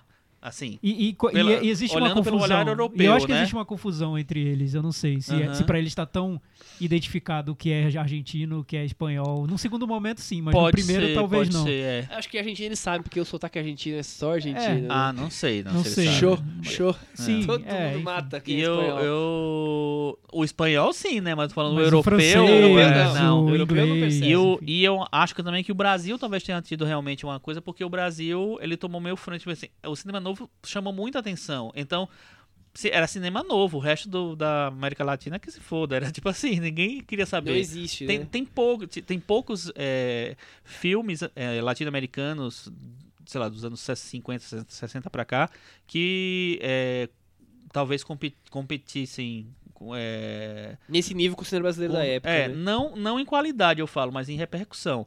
Tem um filme de uma venezuelana, que eu esqueci o nome dela agora, que eh, participou do Festival de Cannes, é uma, uma diretora mulher, dos anos 50. É, e aí sim, tudo bem, mas era um filme, entendeu? É aquela exceção, assim, perdida é, no mundo. Né? Exatamente. Né? E no final das contas a gente fala, fala, fala, ganhou três Oscars do cinema argentino. Mas nunca ganhou Palma de Ouro em Cannes, a gente já ganhou. Então, talvez volte a essa questão de esse cinema mais popular, com traços mais comerciais, eles conseguiram desenvolver uma carpintaria ali muito bem, bem pensada, muito exata, né? Precisa, não sei. É, mas o que o Chico dois fala. Oscars em sobre... Cannes, né? E, ganhou dois, dois Oscars. Oscars dois é, três errados, é, dois Oscars. O... É que eu contei dois pro Campanella. Mas nessa, nessa, questão de se for para dividir, separar, se, o que seria um cinema mais autoral, mais radical e um mais comercial, nessa questão do cinema radical autoral, eu acho que é muito semelhante com o brasileiro. Muito. Sim, sim, é, concordo. Porque até, até, até as propostas estéticas se assemelham. Porque nós devíamos ser muito mais unidos do que somos, brasileiros e argentinos, Sim. né? Mas, mas essa questão do cinema comercial, popular, por passar por, outro, por outros veículos, por exemplo, aqui no Brasil, passa pela televisão, é inevitável. Lá, não tanto quanto o Chico, como o Chico falou. Então a gente vai ter a marca de um cinema popular mais televisivo. Eu acho, por enquanto, é inevitável muito difícil fugir desse esquema de produção. É, não, e, e, outra coisa, só voltando para um negócio que, que, eu tinha falado, que vocês também né, foram para outro lado também. E, Cortamos, e, desculpa. Não, não cortando, não. É, vocês deram outra, uma outra opinião. É, eu acho que essa, essa, por exemplo, acho que existe um, um, os, os bons dramas no Brasil. É, só que eles talvez estejam na televisão. nos especiais, nas séries, nas mi microséries da Globo. Enfim, eles talvez eles não, não cheguem no cinema como eles chegam na televisão, como um, um, pa- num, pacote especial, numa embalagem especial, entendeu? Por exemplo, uma série que eu até le- lembro até hoje, que eu achei incrível na, na, na Globo, que foi Os Maias. É, que era um, era um belíssimo drama, tinha umas ousadias e tal, mas era um, um drama fechado. Eu, isso é que eu entendo como, um, sabe, um belo melodrama, assim. Eu acho que eles conseguem. E é um, é, um, um exemplo de uma coisa autoral também. Mas no cinema, eu acho que é, tem existe uma dificuldade de deles trazerem para o cinema. Não É, sei mas aí tem um monte de coisa, né? Perfil de público, né? A gente não sabe se o perfil do público argentino é de ir ao cinema, enquanto aqui nós É, e os- sabemos que é, o público maior é jovens, namorados é. ou ficantes que vão lá e escolhem na hora. Quer dizer, a gente não sabe como é que É, é, o público que vê novela talvez queira ver novela É, e não ver um exatamente. filme com É. essa Eu, com, eu com essa vejo pegada. né? muito o, o, o, o brasileiro procurar séries como meio que uma alternativa para novela. Tipo assim, Brasileiro- eu sou O brasileiro jovem. transferiu. Eu sou jovem, não É, quero eu saber de sou novela. jovem, eu vejo eu seriado não vejo que mais dá na novela, mesma. eu vejo série, entendeu? Eu, eu- é de uma, de uma maneira meio geral, assim. Ah, preciso de uma série nova pra ver, gente, me indica aí, sabe? Quantas vezes você não viu isso no Facebook aí? É. E não Foi dá muito- pra esquecer o impacto da Avenida Brasil, que foi uma novela que tentou pegar o, o- a- Exatamente, tentou um- é. um- uma linha narrativa de série e conseguiu ca- eh, capturar esse público jovem que estava um pouco perdido da- das novelas, né? É, e, e assim, é, é inegável é, falar que no Brasil a, a telenovela ela conseguiu uma evolução que, que em quase nenhum lugar do mundo existe. Você vai ver um, no- as novelas americanas, as, as novelas mexicanas, as novelas latinas, elas são estereótipos, elas são, é, sei lá, toda, todas não naturais, assim. Então, a- as novelas brasileiras chegaram num nível de est- estilização realmente muito à frente do- dos outros. Então, por isso é que eu acho que o, o brasileiro é tão dependente dessa coisa televisiva. Só que o que vai pro cinema dessa coisa televisiva nem sempre é tão bom assim.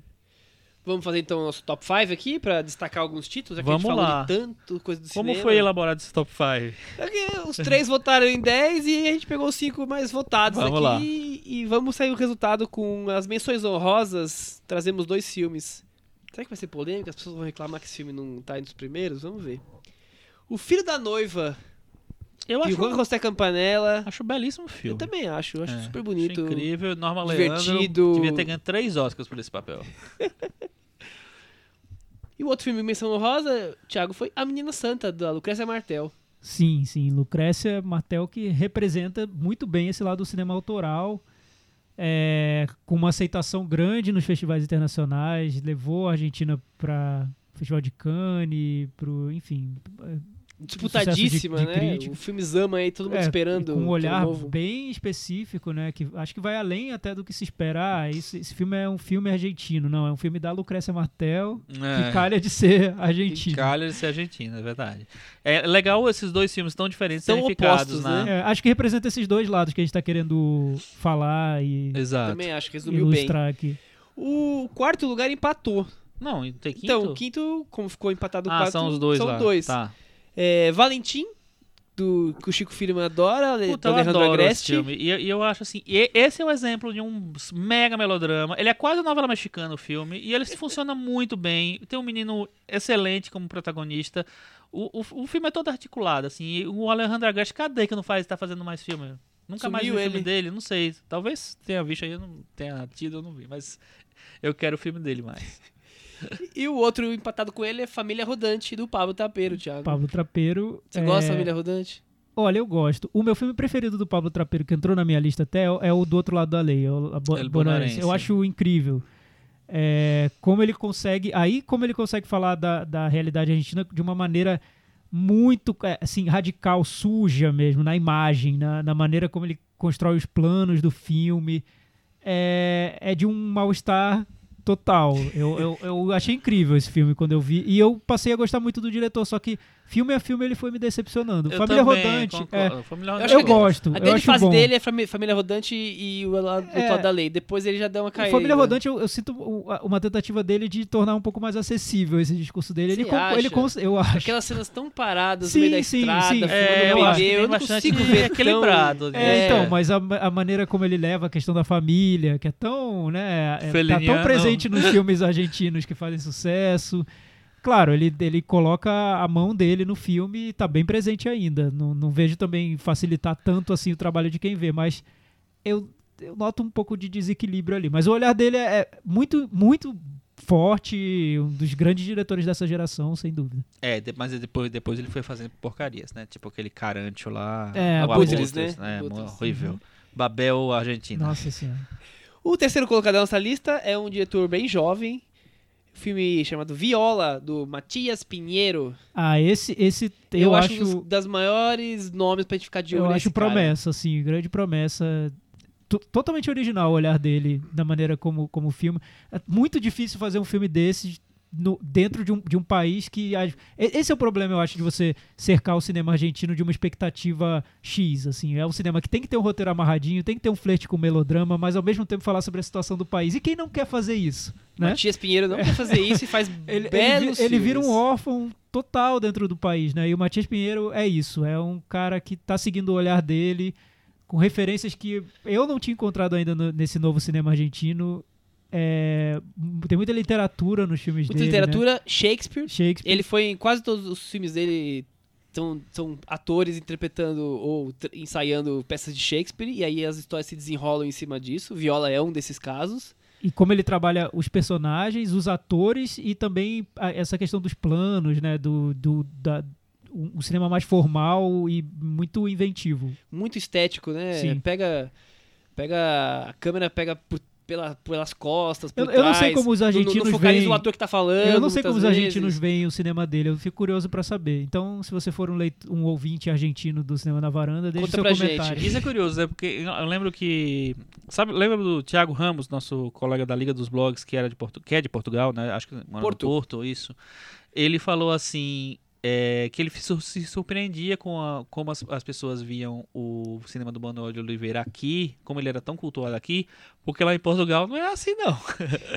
Entendeu? Que eu acho que deve ser um pouco disso, né? Que são cineastas que eles estão mais. no- estão menos no, no, no, No regional. no local, no regional. Olha, mais- Chico, é um pouco como o Júlio Bressani é visto na França. Que ele é muito cultuado lá por certos críticos, grupos de críticos, e aqui no Brasil a gente vê que né, ele... Ele- é um marginal, um cineasta marginal. É, para sempre. Não marginal que vai lá assaltar os outros, mas um cineasta marginal. Vira e mexe filmes estão em Locarno ou Exato. em Veneza. Ele Entra tá na lista ali. da Carrier, assim, É. listas individuais. Ele tá enfim. sempre ali, o Bressani. Mas Pois é, é. isso, é um cara. É, um- é um super jovem, tem 33, 34 anos, o Matias Pinheiro, ou Uhum. algo parecido com isso.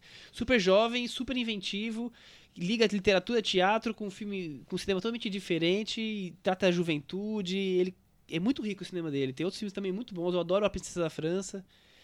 E tem um filme novo dele que não estreou aqui no Brasil ainda, que Acho que a chama Princesa da França que passou no Festival do Rio. Que eu Acho que vi, eu sim. acho. E o Hermínia e alguma coisa, que também é de Shakespeare, é o último filme dele que não tá inédito por aqui. O segundo colocado, já falamos dele aqui, hoje, Lisandro Alonso com Liverpool. Achei super curioso ter entrado o Liverpool. Ah, ah, eu vi na mostra, numa mostra de São Paulo e foi um choque ver o Fiquei filme. fascinado. É, é, é o tipo de filme também, como eu falei sobre o da, o da Lucrécia Martel, que é argentino, mas é quase alienígena. né? Por coincidência, se você for ficar pensando no cinema argentino de uma forma só, ele é por coincidência argentino. É. Eu gosto muito do, do, do Lisandro Alonso. Alonso também acho que é um, é um diretor que ele já foi além do que se espera do cinema argentino, já é um Ele diretor do mundo, né? do que se É, foi Alonso. Ele é um diretor do mundo, eu acho. É, uma- é muito particular o que ele faz. O filme mais recente dele, o, o Rauha, eu acho uma obra-prima, maravilhoso. Não dá pra dizer que é um filme argentino. Como Tem o Liverpool também.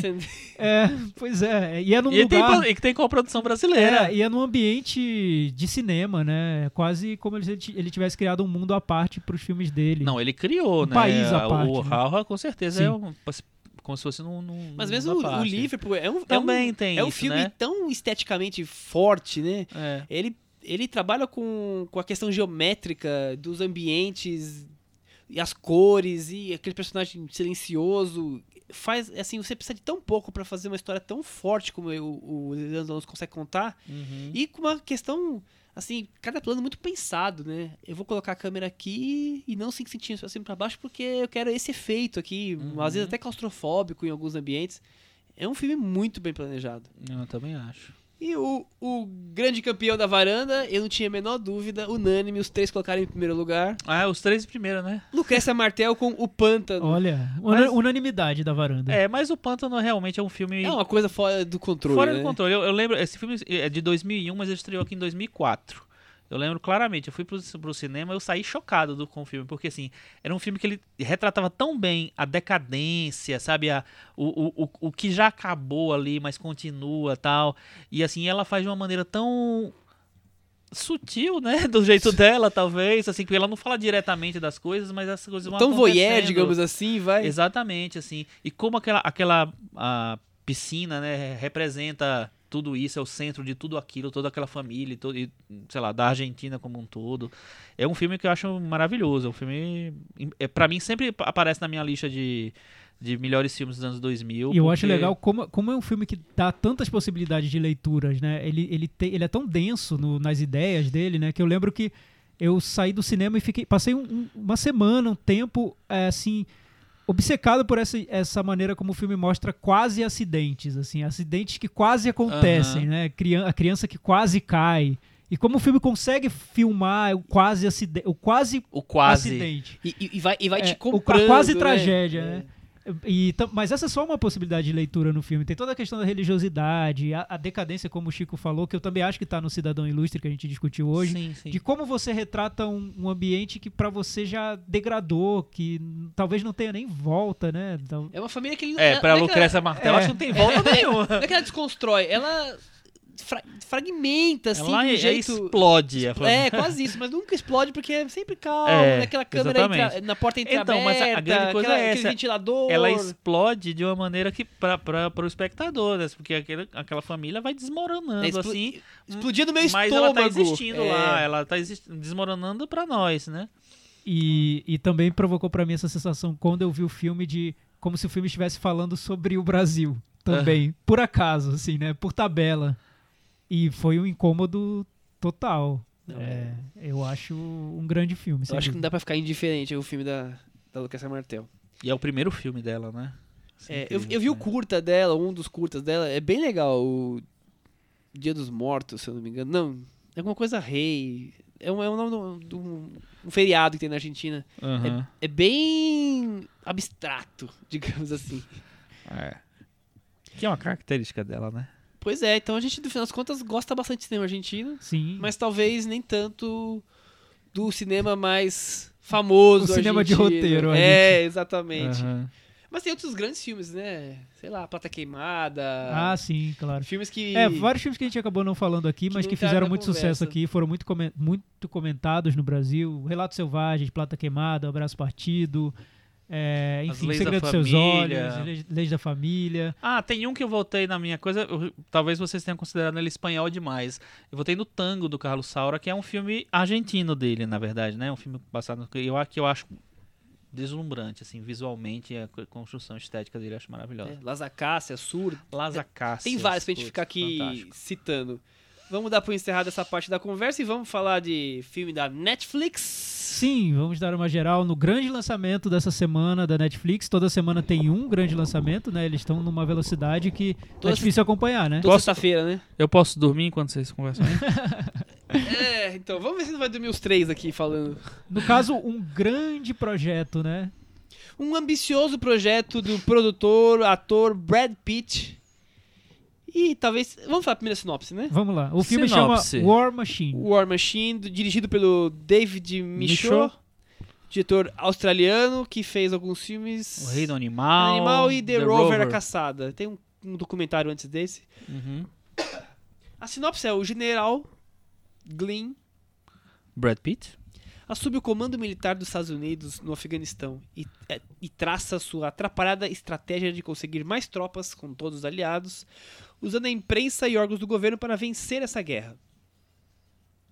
Certo. É isso. Chico, acho que vo- você que gostou tanto do filme, Cara, eu vi ontem esse filme e. Putz, que filme horrível. sério que você não, sinceramente, esse- não, não, ele não é ruim. Eu até escrevi isso num A, trechinho a caricatura que, que, o. Brad Pitt impõe a gente incomoda o filme É, inteiro. mas eu acho que o problema é de engrenagem. Tipo assim, eu acho que o Brad Pitt vai pra um lado, o filme vai pra outro, sabe? O filme tenta ser irônico, mas o Michaud parece que ele não consegue dar essa textura ao, ao filme. E o Brad Pitt, ele faz, ele é tão caricato na, na composição dele que não conversa com o filme. Parece que ele tá lá sobrando no filme. Parece que os dois estão, sei lá, totalmente velocidades diferentes. Assim, não, eles nunca, nunca se conversam direito. É que parece que a intenção ali, tentando ten- aproximar um pouco do filme, é a de ser uma sátira de guerra, é, mas sem ser muito escrachada, né? É, mas não contaram- é, exato. Mas não mata. contaram pro Brad Pitt que não era muito escrachada. É, o Brad Pitt não tá sabendo disso. Ma- Mas o, o, o tema do filme, eu até acho que, que tem o, o seu interesse, que é mostrar como homens de guerra é, colocam objetivos pessoais acima de qualquer coisa e acabam é, tornando mais graves problemas que são maiores, problemas nacionais, problemas piora, de país. né? E como a guerra países, vazia, a enfim. guerra irônica, É, a guerra... E como a guerra pode ser só uma questão de vaidade, né? No- No fim das Exatamente. contas, o personagem de Brad Pitt é muito vaidoso, é um homem que quer ganhar, sabe-se lá o quê. Se tiver algo que ele considere é, digno de ser vencido, ele quer vencer. É, eu acho, eu concordo com o Chico 100%. A caracterização do Brad Pitt é, tá num tom totalmente diferente de todo o restante do filme. E por ele ter produzido o filme, eu acredito que tenha sido aquele típico caso de não vamos contradizer o chefe. Eu vou fazer desse jeito. Exato. Se o chefe quer fazer desse jeito, É. deixa ele fazer. Não vamos falar que tá Não, ruim, né? ele, ele vem fazer um filme de guerra com uma interpretação tipo Queime Depois de Ler.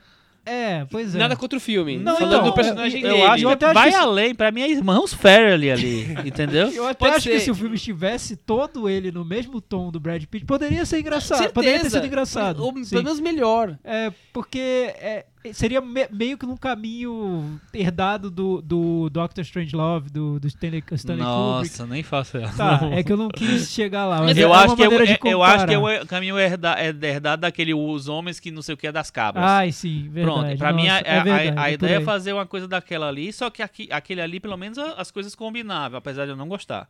As coisas Eu- E, e o pior, eu acho que ele- o, o Brad Pitt cria uma caricatura tão tão over, né? Tão, e, e tão grotesca às vezes, e que num determinado ponto do filme ele tenta humanizar essa caricatura e ele não consegue. Não vai. Então é, é- é triste até acompanhar essa tentativa dele.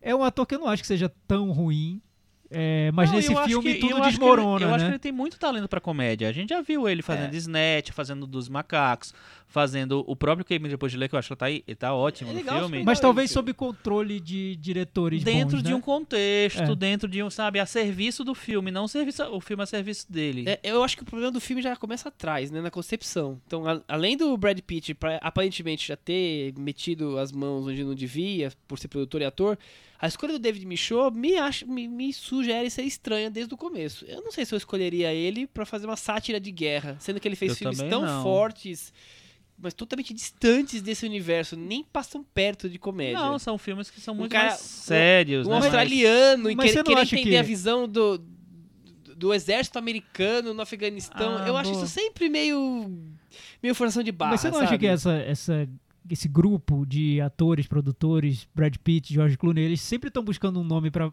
um nome sério pra validar os projetos deles? Eu acho. Pra mostrar, olha, é um, proje é um projeto sério, tá? Não é uma comédia eu boba, acho. é um e aí projeto sério. acontece o que aconteceu com esse filme. Ele, ele tem os quês de sátira, da comédia que realmente não funciona. Eles têm lado de drama, que não vai a lugar nenhum. Tem as cenas de guerra, que são ultra genéricas, Então, eu- desnecessárias, lá eu- no Afeganistão. A- acho que tem, é interessante isso que você falou, de pegar um nome pra validar. Mas pegasse então o Steve Soderbergh, talvez funcionasse o filme. Ou alguém que tivesse, sei lá, cacuete pra isso. Não sei se o David Não. Michaud tivesse. Até te- É, talvez não, não tivesse. acho. Eu, porque o Soderbergh, pelo menos, eu acho que ele, ele entrou nessa área da comédia. O- Os, os filmes dele lá do... A, a série dele do George, do George Clooney, do Brad Pitt, do, dessa galera aí que eu esqueci, o Onze Homens e Segredo, eu acho que domina essa área da... da da comédia, tem um pouco de ironia também. Talvez ele funcionasse mais. E ele já fez filmes sérios também. Então talvez funcionasse mais nesse ambiente que o Brad Pitt queria criar, talvez. O David Michaud realmente foi tipo assim, ah, vou pegar um cara e vou transformar ele no meu grande expoente diretor. aqui. É, eu acho que E Seria num novo Soderbergh, né? pode ser. Mas é igual pegar o Wagner Moura e colocar num filme no- no- no- no- lá no estrangeiro porque ele ficou famoso. Quer dizer. Será que o Como personagem... fizeram, né? É, então, não, então fizeram isso. No, no, Pegar o José pequeno. Padilha e colocar pra fazer o Robocop. É, né? Já então. pensou que Já loucura? pensou que coisa doida? Mas até aí, tem um quê parecido. O Michô não tinha nada a ver com esse mundo de sátira de É, guerra, sátira política, que nada. eles- eles- E aí saiu esse Frankenstein. Virou pra mim um Frankenstein. Não, tudo foi total. desengonçado. Eu acho que virou Total. um filme que deu, proble... deu defeito, sabe? Deu ruim. Não deu certo. É, o, Não bo- deu é o bolo certo. solado, né? Você coloca o bolo e o bolo vira aquela mas, gosma. mas tem né? coisa ali que a gente acha interessante, né? É, a- o- estudar aquele personagem, se fosse de uma maneira um pouco mais razoável, seria muito interessante. Porque é um cara tão visionário, cego, que acha que a realidade dele é a, realidade, é a verdadeira verdade. É, ser- seria um bom perfil de, da, daquela, daquela figura. E aí a cena excêntrica. emblemática do filme, que eu não vou contar, mas é com a Tilda Swinton, se torna tão mal encaixada ali quando alguém discute com ele, né? Quer dizer, É, fica tudo o problema torto. é que ele concentra tudo o que ele quer dizer do, do- do- sobre o personagem naquela cena, naquela, naquela É. personagem. Ele podia ter. Ali abandona a comédia, volta pro, pro seríssimo, né? Quer dizer, Não, e é a Tilda Swinton meio que tentando passar a mensagem do filme. Olha, pra quem não entendeu, a gente quer mostrar que esse personagem é, É. isso, isso, aquilo, mais Com- o A, B, mais- C, um D, sotaque de alemão É, horrível, né? Não, eu- eu- foi, tava ótimo com o seu cara de alemão. É, mas o melhor de tudo é ela falando sério, dando um discurso que eu tava, tava até achando legal e tal, não sei o quê. E o Brad com a careta, né? Olhando lá e ouvindo com aquela Infelizmente, careta. vocês não dava. estão vendo o Chico fazendo a careta. Melhor momento da noite Foi melhor que o foi Brad isso. Pitt, eu acho. Foi, É. Acho que deviam ter escalado o Chico. Deviam. Netflix, Netflix, Presta por atenção. favor, me, me, me escala na próxima. Eu vou dar nota 4 no Metavaranda. eu também, nota 4. E o, o Eu Chico? acho que eu vou dar nota 4 acompanhar vocês. Tudo E bem. depois dessa, Netflix cortou qualquer relação com o cinema na Netflix vai varanda. no mínimo cobrar dobrado da minha conta. É, né? Ficou 40 na metavaranda e o War Machine caiu da varanda, Caiu da varanda, esborrachou aqui na Caiu rua. da varanda. Cidadão Ilustre ficou na varanda, a gente esqueceu de falar, né? Tá bem aqui acomodado. Não, a gente falou. a gente falou que ele falou, ficou? Falou. Ah, tá. Esqueci. E agora vamos encerrar com as nossas queridas recomendações, né? Não tenho recomendação essa semana. É, é o...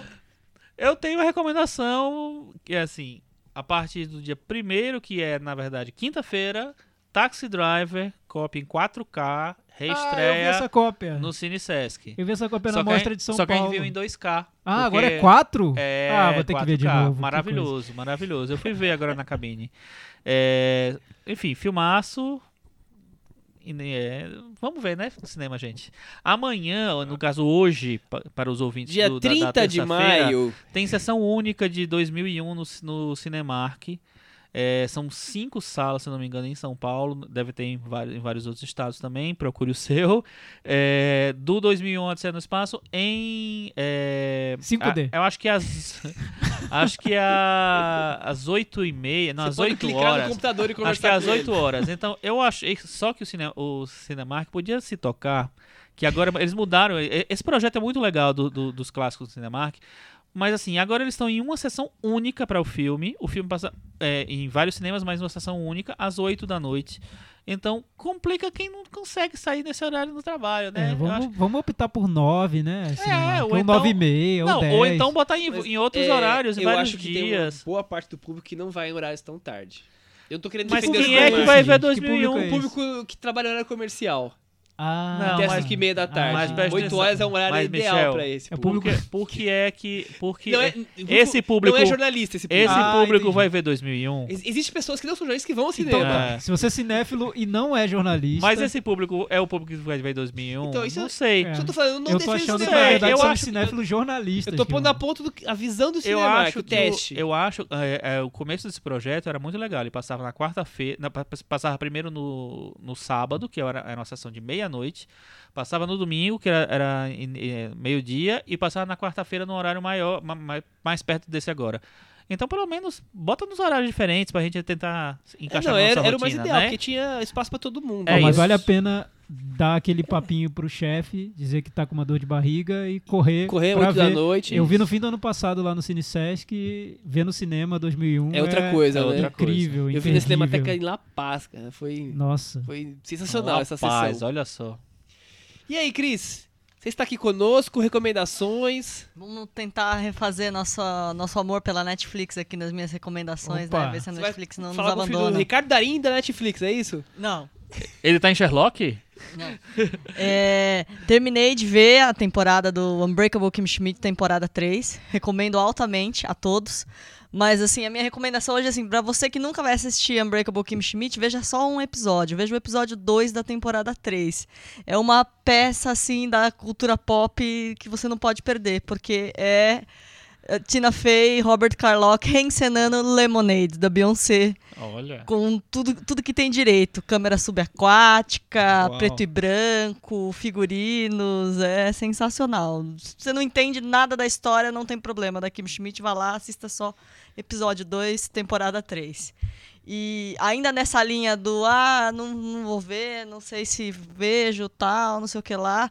Estreia amanhã. Eu vou, é a mesma coisa que recomendar Game of Thrones, né? Todo mundo vê. Começa nessa terça-feira mais uma temporada de House of Cards. E a coisa que eu mais vejo entre as pessoas que não assistem House of Cards é, ah, mas é porque é muito pesado, né? É muito político e tal. E House of Cards passa assim 40%, às vezes 50% de seus episódios divagando sobre outras coisas que vão muito além de política e que divertem muito pessoas que gostam de RuPaul's Drag Race, com certeza. Então, vale a pena. Com certeza Legal. eu e a Cris estaremos assistindo amanhã. Se você gosta de RuPaul's Drag Race, assista House of Cards. É, É a bom. É bom, mas a temporada assista, nova tá ruim. assista, assista. É, é, se vocês, vocês vão descobrir o que que é Trishon e outras coisas mais. Eu vou recomendar. Primeiro, como a gente falou bastante de Cannes hoje, de cinema argentino, eu achei por bem que eu ouvi hoje de manhã um podcast chamado La Oreja de Bresson, que, que só teve essa primeira edição, que foi um, um resumão dos críticos argentinos sobre o Festival de Cannes esse ano. Então tá, todos os críticos argentinos que a gente acompanha no Twitter, estão todos lá, 40 minutos discutindo sobre Cannes, então quem ouviu Cannes, cinema argentino, tem tudo a ver. La Oreja de Bresson só tem no SoundCloud, não tem no iTunes e em outros agregadores. E a recomendação mesmo é, gente, nós falamos muito semana passada Twin Peaks. Essa semana estreou o 3 e o 4, o episódio 3 é uma coisa de Louco, outro de mundo. louco. É um acontecimento. Deve ser talvez o melhor filme do ano. O episódio 3 de Twin Peaks. O 4 já entra no ritmo normal, mas o 3 é uma coisa alucinante, imperdível. Quem estiver assistindo, corre pra assistir, porque vale Michel, a você pena. dedica esse episódio a um ouvinte nosso chamado Eduardo Roberto.